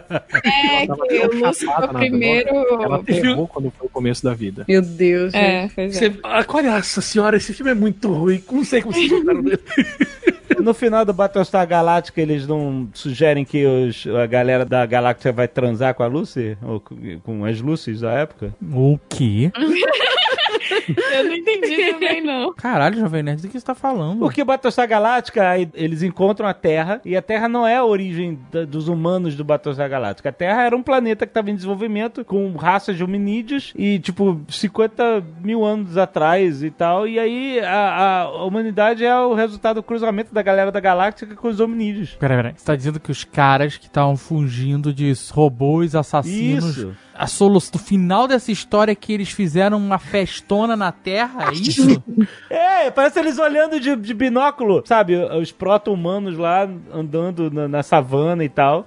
Voyeurismo? E tipo assim, a- é porque assim, a- é- o que acontece? Os Na- caras olharam entre- e falavam, hum, aquela Australopithecus ali Sa- dá um caldo. É isso que tá sabe me o que dizendo? Que, peraí, sabe o que que... Da onde veio essa ideia? Provavelmente é o seguinte. Os caras viajaram, não tinha- não tô entre entendendo, não, não, 70, não tô olha só, aceitar. entre 70... Os caras. Peraí, não sobrou ninguém na. Sobrou um cara. Sobrou um cara na nave do Battlestar Galáctica. Não, sobrou uma galera. E essa galera realmente teve a necessidade de copular com neandertais? É isso? Você tá dizendo pra Não, mim? não era. Não, olha só, porque ó, é o seguinte: entre 70 mil e 30 mil anos atrás, teve o que a gente chama de revolução cognitiva, né? A a gente teve um salto cognitivo gigantesco entre ser. Começou a fazer arte. Exatamente. E, e daí. Mas você tá exatamente. dizendo o quê? Que o Adama. E aí, a ideia que o cara teve é assim: a galera do- da galáxia chegou nessa época. E o Então, salto você- cognitivo foi o cruzamento. E aí, na sua cabeça, não é que eles tenham ensinado as pe- o, o- o- né?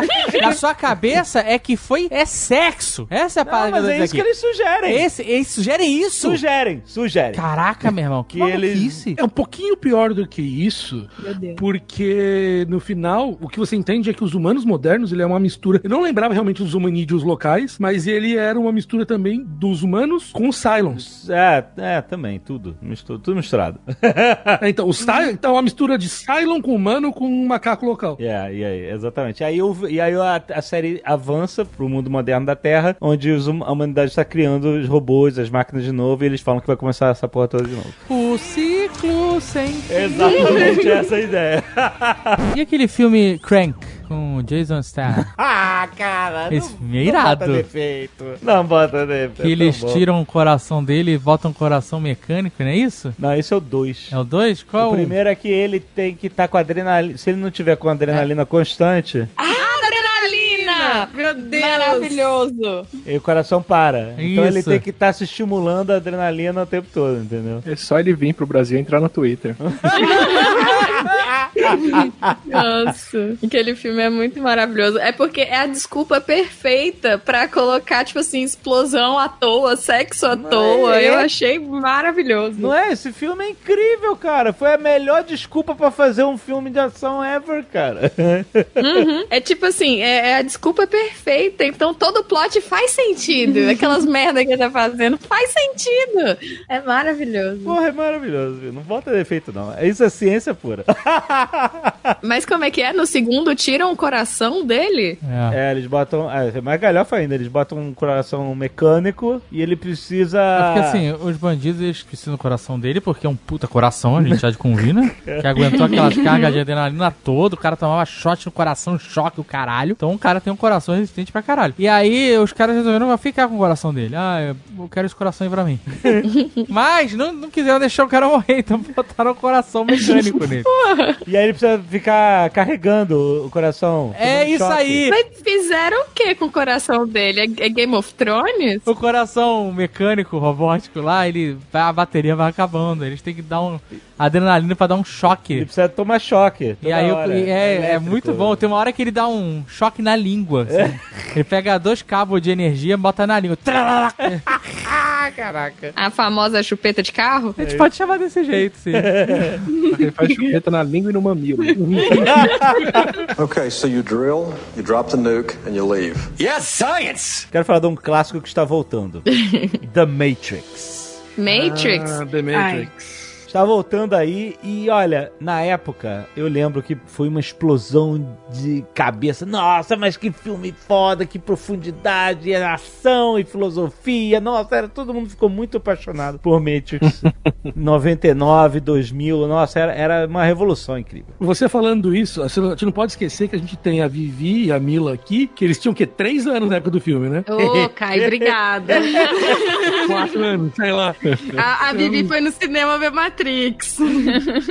Olha aí. Eu lembro que antes do Atila se unir ao projeto Nerdologia, Foi. Nerdologia era um spin-off dentro do Nerd Office, né? E era uma ideia que a gente tinha de, de meio que debulhar filmes e coisas do mundo nerd e tal. E Era, era, tipo assim, era menos científico e mais uma análise mais nerd, né? E uma das análises que a gente fez, no- bem no início, era que justamente essa de que ah, os humanos seriam baterias terríveis. Que é toda plot, toda a base da história que as máquinas escravizaram os humanos para que eles ficassem lá viajando e eles produzissem energia para as máquinas, né? Já que os humanos fizeram alguma coisa que não tinha mais luz do sol, né? O sol, o céu ficou tapado para sempre, eles não podiam. Eles, eles criaram, tipo assim, é uma premissa legal, é uma premissa legal. As máquinas escravizaram os humanos para A ideia é boa. Entendeu? É, um, é, é uma boa ideia. Tá Mas- demorando, inclusive, eu acho.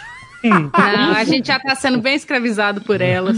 Boss Doramics tá aí. É verdade, você fica um dia sem celular, amigo. É um É, desespero. Essa que é a já verdadeira de- escravidão. Exatamente. Mas aí eu queria falar um pouco sobre isso, porque eu sei que o, o plot inicial, a ideia inicial era mais complexa que isso. Que ele- as máquinas queriam usar os humanos, iriam usar os humanos para ter poder computacional.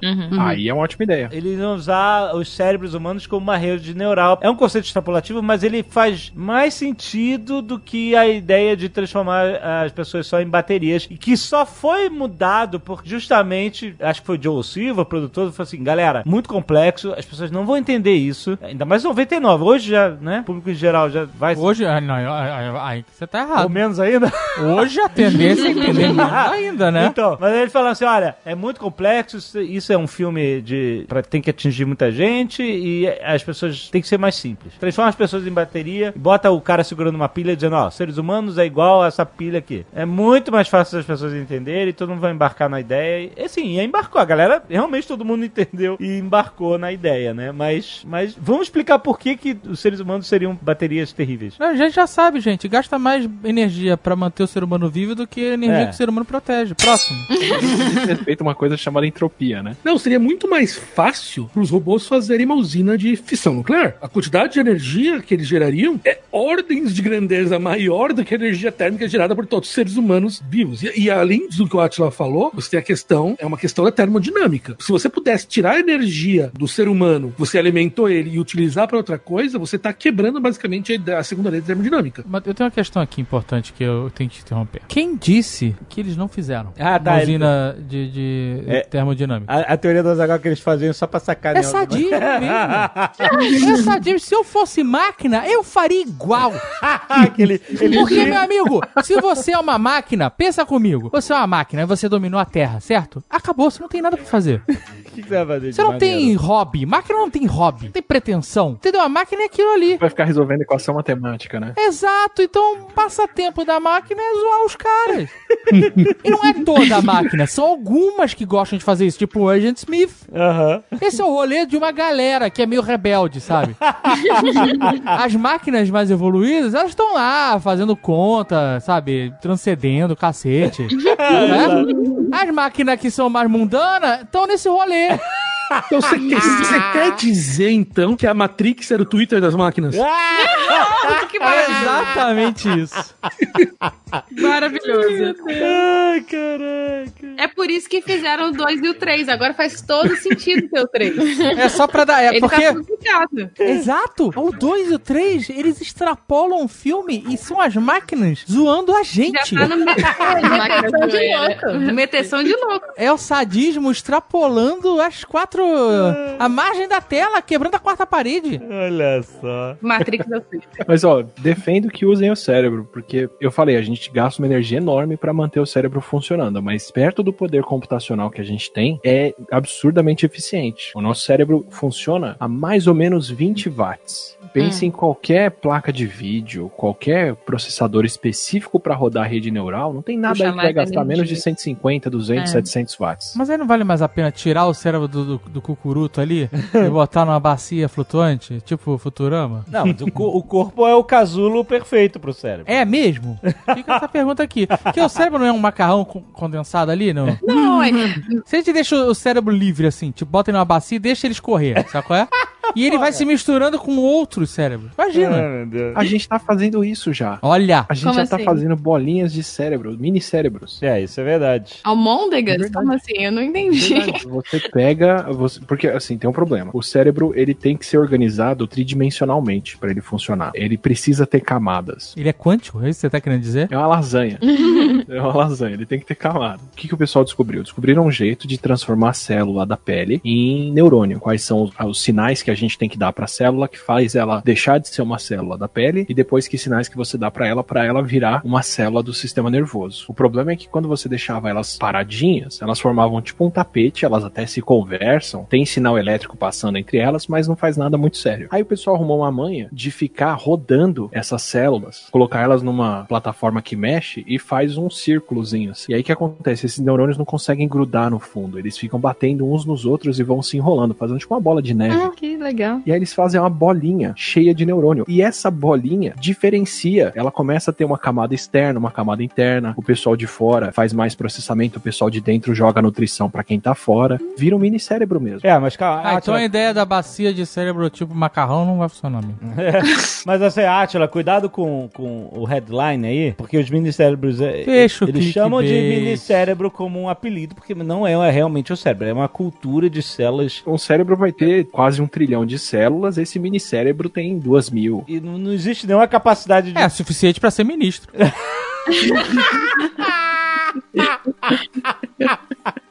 Ai, cara. E aí, mas tipo assim, o objetivo disso é você estudar é, aplicação de medicamentos, e, né? Tipo, Foi assim que o pessoal descobriu, por exemplo, que o Zika destrói o cérebro. é, entendeu? Você, você faz reações pra você estudar. Em vez de você estudar um cérebro humano de verdade fuder a vida de alguém, você vê em uma micro escala o que acontece com essas organizações de células cerebrais pra você já ter parâmetros de como isso funcionaria, né? O, o que que acontece no cérebro. É muito maneiro isso. Esses mini cérebros não têm consciência, eles não são mini Não, cérebros. é, a primeira coisa que ele fez foi acabar com um monte de etapa de experimentação animal. Porque normalmente o que acontece é assim: a maioria das drogas promissoras vai dar problema em célula cardíaca e sistema nervoso. E você só descobre isso na outra ponta do desenvolvimento. Então, até ontem você tinha que testar em camundongo, testar em cachorro, testar nisso, naquilo, pra depois ver que ela fazia mal. Hoje, você não testa em nada disso. Você já joga no mini cérebro e se fizer mal pra ele, você já nem segue adiante. Aham. Caramba. Legal. É maneiro isso, cara. Mas sobre o Matrix, é biologicamente viável você usar o cérebro como um processador? Tipo, você controlar mesmo os estímulos de entrada, saída? Porque você vai precisar fazer cálculos com aquilo, né? Como que seria isso? Eu acho, baseado no que o pessoal consegue fazer com implante neural, de colocar o- os fiozinhos, seria uma coisa um pouco mais drástica do que enfiar aquele plug na nuca, né?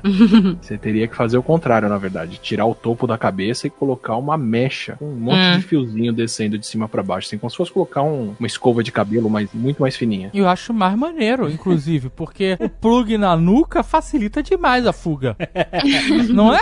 Exato, né? Se você arranca. Porque assim, o- olha só, vamos lá. Quantos plugs cada escravo da Matrix tinha? Uma porrada, não era só o na é, nuca. é. Tinha em todos os chakras. É, Né?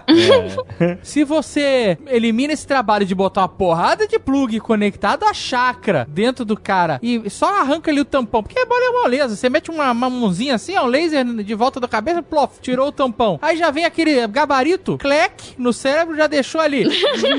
Não tira ninguém, meu irmão. Vai vir na boca do nosso, abrir o negócio, vai cuspir o cara com o miolo pra fora? Não vai. Era, exatamente. Não vai, rapaz, te abrir pra tirar muro, pra tirar tudo. Não tem, não tem um humano que consiga ser resgatado mais. Não, e as máquinas ainda eram burras, né? Porque eles. O, o Morpheus fala que. Por isso que eu falo que é sadismo, ela queria o jogo. A máquina queria o jogo. É, não, é verdade, é verdade, isso faz sentido. Eu tô, eu tô- olha, pensando agora, eu tô cada vez faz mais sentido essa teoria, cara. Sabe por quê? Eu que o trabalho que eles tinham de botar aqueles plugs e produzir os plugs. Então, olha só. Pro cara poder se plugar se fugisse. É, então, mas olha a incoerência. O Morpheus fala que ele viu as máquinas liquefazerem os seres humanos pra alimentar intravenosamente os, os bebês, os outros humanos, né? Ou seja, lembrando que, primeiro, só de você liquefazer um ser humano pra transformar ele em alimento, você já gastou mais energia ainda, então você não... Era mais fácil queimar os humanos e tirar a energia dessa Queimar queima os do que- humanos gasta energia também. Não, não, sim, mas você transforma, você, você, Você podia moer, em vez de líquido fazer moer. mas aí o que acontece? Se eles liquefaziam os mortos pra alimentar os outros humanos vivos, por que que quando o cara desperta, que nem o Neo, eles jogam ele fora no esgoto? Não- não- por que, que ele não foi pra usina de liquefação? É, porque tava hackeado, né? Não, ué. Eles é só- hackearam o sistema, por isso que ele despertou. Então, porque ele mas- só era liquefeito quando ele morria. A Nabucodonosor jogaram ele hackeou o sistema, por isso que ele é ejetado e não liquefeito. Ele é ejetado como se ele tivesse morto. É isso que Ele aparece. é Ela... injetado pra ir e que fazer, e é no caminho que eles interceptam. Ah, só se foi isso. Tá bom, ok. Não, mas mesmo nessa linha, vamos imaginar, os robôs não se tocaram que eles podiam colocar um, um moedor na saída do, do, do esgoto ali. É, Podia ter um moedor no... É, exatamente. Peraí, porque se ele for liquefazer numa solução química, não gasta tanta energia assim. Tá lá, uma banheira de químico. A pessoa passa, desfaz, Mas aí tem que separar- mas decanta, tem que alimenta. Não, decantar. Bota um trituradorzinho de, de ralo na saída, né? Não, triturador gasta energia. Não, mas, pega ô, só ô, o Caio, eh, seria muito caro botar vários trituradores em cada túnel. Então ele, ele Por isso cai ele num foi ca- rio, liquefazer esse rio melhor. leva todos os corpos e ele cai num grande triturador. Não precisa triturar, gente. Liga, liquefazer é a melhor maneira. Você bota uma solução química, ela não gasta energia. Não, é que eu tô, eu tô pensando numa solução que as máquinas são burras pra evitar que humanos se despluguem. É, não. Elas não querem isso, gente. Elas querem o rolê. É, elas, elas querem a zoeira. Elas querem que ele seja encontrado. Exato, senão elas não estavam plugando o cara, e o cara com possibilidade de entrar na Matrix. Puta, eles Exatamente. querem isso, cara. Eles querem o desafio, é isso. É, mas, mas já tá errado de humanizar a máquina. A máquina é burra, bicho. A máquina não, não, não é zoeira, não tem como. Fica falando assim, eles vão atrás de você primeiro. É. Não sou eu que tô dizendo isso, não. Ó, eu tenho uma pergunta sobre cérebro, muito importante. Por que que sempre que as pessoas vão copiar o cérebro, elas morrem logo em seguida? Clássico dos filmes. Todo filme que tem alguma cópia de cérebro que a pessoa se copia pra algum lugar, é porque ela tá morrendo. Ela tá falando de Transcendence, porque tem. ah, é um pouco do que eu tava falando, que, tipo, tudo que você. rein- Se você reinicia o computador, você morre. Porque rola muito das pessoas fazerem assim: ah, tô morrendo, tenho que transferir meu cérebro pra eu viver de novo num corpo jovem. Aí, na hora que você copia os dados do cérebro da pessoa, a pessoa morre. Não é isso que o Jeff Bezos quer fazer? Não. É, é isso aí, o chefe, o, o chefe do Caio. Quer viver pra sempre. Não, é o outro cara. O cara ficou até em silêncio. É o cara da Palantir. Ah, é o cara da Palantir? É, É o que- chefe do Marco Gomes. Ah. é o cara que tá comendo zero carbs e essas coisas que Isso ele não é de quer. Deus, não. Jesus comia carne direto. Mas aí, Só eu- dizendo aqui. o... Comia pão. Da maneira como a gente faz hoje, pra entender como é o cérebro, se você quiser realmente mapear o cérebro todo, o caminho mais direto seria congelar e sair fatiando e mapeando milímetro por milímetro quem tá ligado a quem. O Walt Disney fez esse rolê aí. Congelou o cérebro. Aí o Transcendence ia ser muito mais legal. Ia ser muito mais legal se rolasse um fatiamento. Teve É. um boom de empresas na década de 90 de congelamento de corpo. Podia pagar a assinatura, você deixa a sua casa. E aí, porque, assim, é uma assinatura pra sempre. Essa aí é vitalícia, não tem como cancelar, né? A maioria dessas empresas já faliu e já jogou a galera toda fora. Já faliu e de- derreteu a galera, a galera morreu? Derreteu e mandou pra Matrix. Já Clique foi. fez e deu pras máquinas. Mas ah, não, não, não, calma, a galera já tinha morrido. Eles só podiam congelar depois de pessoa morrer. Não, não tinha congelar vivo. Não existe isso. É. Uai, mas e se a pessoa chegasse lá pagando e falava, quero me congelar? Peraí, Não. isso é um rolê muito errado, sério. Olha só, você morreu. Aí você falou, ó, eu vou contratar o plano aqui ad eterno, né? Você não, né, não tem um plano de dois, duas semanas de congelamento.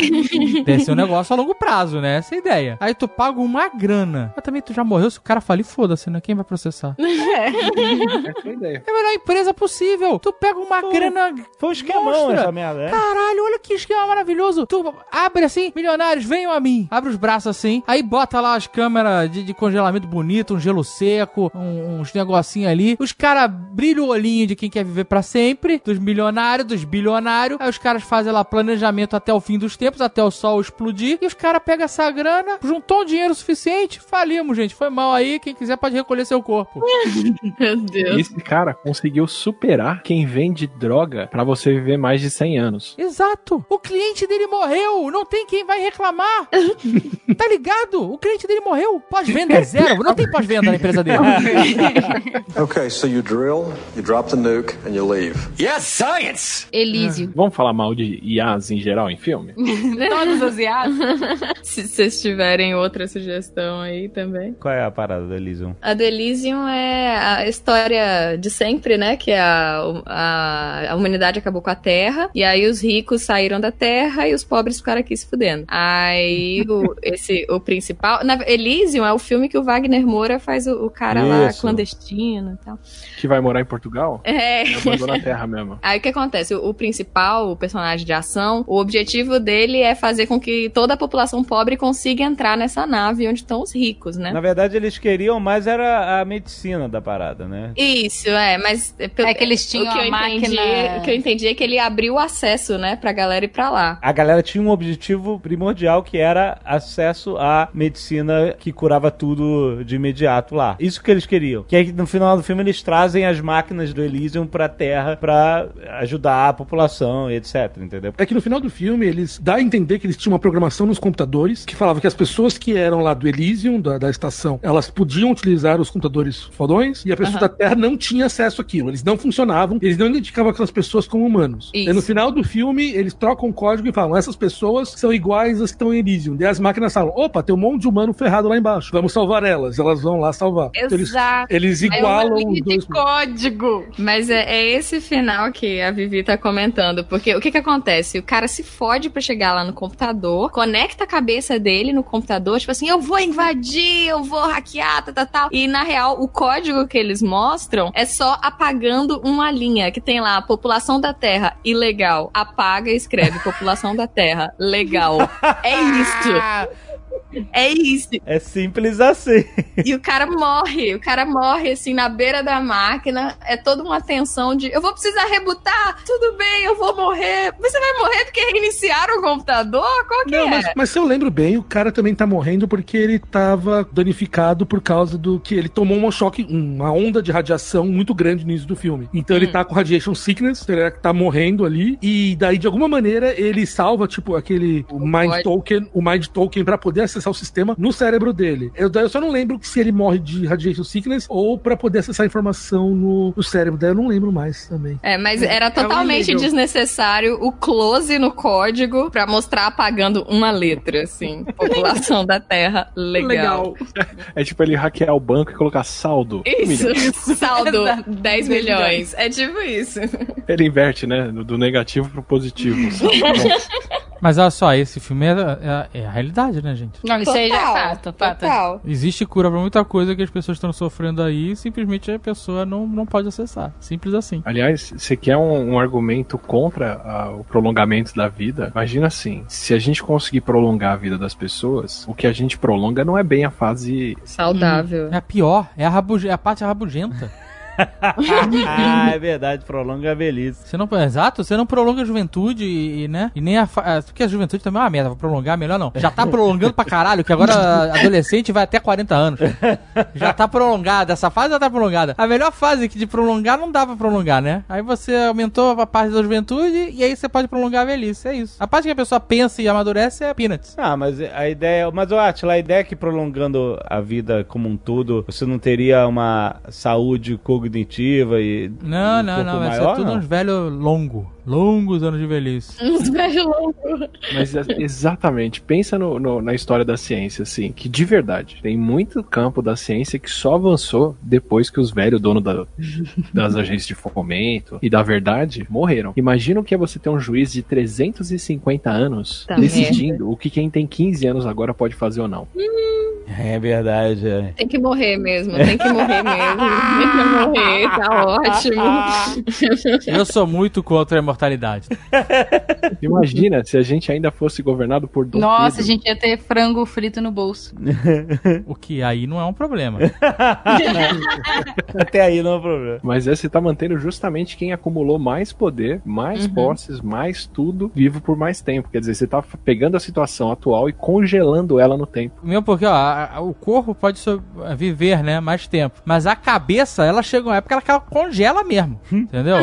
e aí, dali pra frente, não muda. Velho não muda. E você pode ser um velho saudável durante séculos, mas tua cabeça tá travada. Pois é, tipo a Donieda, ela fala advogado, mas ninguém tem coragem de falar Donieda, não é advogado. É mas advogado, o Luiz Pareto também fala, e até aí não é um problema. É, entendeu? Imagina a pessoa falando advogado por 350 anos. É isso. Não, imagina essa pessoa acumulando Acho que tem problemas um riqueza pouquinho por piores. 300 anos. Imagina essa pessoa acumulando riqueza e poder por 300 anos. Imagina a sua sogra, Jovem Nerd. Acumulando riqueza e poder por 300 anos. Tu quer isso mesmo? Isso lembra um pouco também aquela série que eu achei bem, bem minha boca, É. Alter Carbon. Altered Carbon, é bem isso. Que eles falam isso, basicamente as pessoas, só que lá a diferença de vez de manter o corpo zoado, eles vão mantendo as pessoas e elas vão gerando novos clones deles na idade boa. É, faz o backup da mente, etc. né? É, backup. são corpos vazios, né? E você substitui o corpo, assim. É, e, não, e aí por causa disso existe uma elite que controla tudo e, e é, é imortal. O que dilui riqueza e essas coisas é herdeiro. Se você pensar na família Rockefeller, família Matarazzo. Por que, que ainda não é a família Matarazzo que manda no Brasil? Porque nasceu não sei quantos netos e aí um pouquinho pra cada neto não é mais o Matarazzo ali. Agora imagina se ainda tivesse o Matarazzo aqui. Caralho, nossa. Não, é, eu nunca tinha refletido sobre isso e agora eu quero que continuem morrendo, porque viver pra sempre é real. Nossa, eu comecei a pensar, eu entrei em desespero. Imagina uns certos políticos aí vivendo pra Nossa. sempre. Ó, mas eu vou falar que tem um bigode aí que deve ter feito isso. É, Claro que tu tem. Mas se você voltar no tempo até época de pirâmide e tal, imagina se, for- se essa galera fosse imortal de verdade. O que é um Um faraó da vida. faraó da vida? É, cara, domina tudo, amigo. Escravização. E qual que era o avanço tecnológico? Nenhum. Nenhum. Ia tá todo mundo andando de biga ainda, porque essas coisas novas não pode. É verdade. O cara não sabe mexer, não aprende a mexer num, qual é? num ventilador. Aí o cara continua usando escravo, abanando ele. É isso. Esse é o rolê. É, cara, porque a imortalidade só vai cair na mão de, da galera que pode pagar, né? Gente rica. É. Não, e se todo mundo for imortal, é pior ainda. Porque aí você vai ter ou uma superpopulação inacreditável, É, é. ou você vai ter que fazer uma esterilização em massa. Botar na água. Sabe que nem bota flúor, não sei o que lá? Vai ter que botar esteri- esterilizador na água. Vai ser uma população gigante de uma galera frustradíssima. Porque se você pode viver 300 anos, por que, que você vai se esforçar pra fazer faculdade e completar alguma coisa agora com 50? É, coisa do elfo. A parada do elfo. É, que, A parada do elfo, que tudo é pra amanhã. É, a- é o reino, é a era da procrastinação. É isso. As pessoas iam deixar tudo pra depois. A mortalidade acelera, né? Dá- Cria um senso de urgência. É, você tem que fazer tudo e você morra. No livro Homo Deus, é, ele fala um pouco sobre isso, mas pelo que eu entendi, se for seguir tudo que ele fala, tipo, a gente vai viver pra sempre e a gente vai conseguir controlar a nossa emoção, né? Então, porque emoção é química. Então, se você consegue controlar e deixar a galera sempre feliz quimicamente, a gente vai ser uma população vivendo pra sempre e lesada de drogas químicas. Nossa, isso é o, é o. Isso me parece aquele livro, o Máquina do Tempo. Que Hum. você tem os. Ah, eu não lembro. Os Morlocks de um lado e os. Eloy. Eloys do outro. Isso. E é os Eloys. É um bando de bicho feliz que vive pra sempre, com uma, tudo controlado por máquina. São os Teletubbies. Os Teletubbies. Teletubbies? Eu não peguei essa relação. Ué, eles são felizes porque estão trapados na, joga, na droga, gente. Muita dorga ali. É, dorga. tá na cara. Estão vendo até cara no sol, né? Bota a cara no sol. Então o futuro da humanidade é todo mundo, assim, é- são as pessoas imortais tapadas Não, isso não é droga, futuro, não. A gente tem que lutar contra isso. numa viagem eterna. É isso. Nossa. Porque imagina, por exemplo, o que, que é um almoço no futuro, com todos os velhos com o celular tocando vídeo do YouTube sem fone de ouvido, porque velho não usa fone de ouvido. É, ele, ele bota o celular perto da orelha, como se fosse aquelas cornetas de antigamente. né? As cornetas. Ia ser impossível 2030. almoçar. Natal de 2030. Todos os velhos com celularzinho aqui ouvindo Simone, que ainda vai estar tocando em 2000. Simone e Roberto Carlos, é isso. Com certeza. Caraca, esse é o futuro. Pessoas imortais que só se comunicam via WhatsApp. Nossa, a gente começou aqui falando mal da ciência do- dos filmes e, cara, a gente tá aqui tendo uma bad trip de- da ciência real. A gente achou que Years e Years foi preciso. A gente acabou de fazer uma coisa muito pior. Mas olha só, isso não vai acontecer, gente. Porque se só sobrarem pessoas que só se comunicam por WhatsApp, nunca elas vão dominar esse tipo de tecnologia, né? É possível. Ai, meu Deus. Que triste. Nossa, Imagina a família inteira final isso. terrível. Não, vai dar certo, gente. As pessoas vão continuar morrendo, vai dar tudo certo. Ai, né? Não, tomara, tomara. Mas É, o né, final de Elysium, então, o certo não era o cara voltar pra salvar todo mundo na Terra, era pra matar todo mundo. É assim, Era, era, pra ele, era pra ele trocar outra linha de código, né? Em vez de falar humanos da Terra liberados, eram humanos do espaço proibidos. Vidas, aí morre todo mundo. Tá certo. Mas eu, de todos os filmes de futuros distópicos, é, é, tem um simples e muito efetivo que é o Wall-E. O Wall-E, a galera tá lá deitada em, em cadeiras flutuantes, tomando Tomando- milkshake e assistindo propaganda. E de vez em quando aparece uma notificação ali da galera, fica só conversando no WhatsApp e assistindo propaganda. Caraca, Assistindo a Disney Plus. É, pra mim aquele ali, aquele ali é o futuro, é a meta. A meta é ficar deitada tomando milkshake. Justo. Por isso que o Ali é o melhor filme da Pixar. É, com certeza. É, ali a ciência mais acurada de todas. É a ciência mais acurada, com certeza. Caralho. Segundo o Scorsese e o Coppola, não é filme, é animação, né? Teve algum. Teve uma viagem que eu fiz para os Estados Unidos há um tempo atrás que eu tava na- fiz a conexão, desci no aeroporto, fiz a conexão, peguei o voo para a cidade que eu tava indo. Na conexão entrou um cara com aquele copo de um litro de refrigerante. Uhum. Não é um litro, aquilo é mais. Hum, Acho que é um litro. Acho que é um litro e meio. Aquele, aquele que tem dois tamanhos, né? Que a base é menor pra caber num porta-copos e aí ele explode. Exato. Uma boca de canhão, bof! Eu aí acho ele que é um sobe litro e meio. massivo pra cima. Era exatamente esse Periscope. A hora que o cara encaixou ali, eu falei, eu tô nos Estados Unidos. Isso aí, amigo. A América é, é o- é- é a terra do volume. By né? and large, é o nome da companhia É, lá mas do é totalmente isso. Esse meu Deus foi exatamente o sentimento geral de uma pessoa que está ouvindo esse podcast. A pessoa tem, desculpe, gente, sexta-feira, fim de semana tá chegando aí, você termina com o podcast. Meu Deus.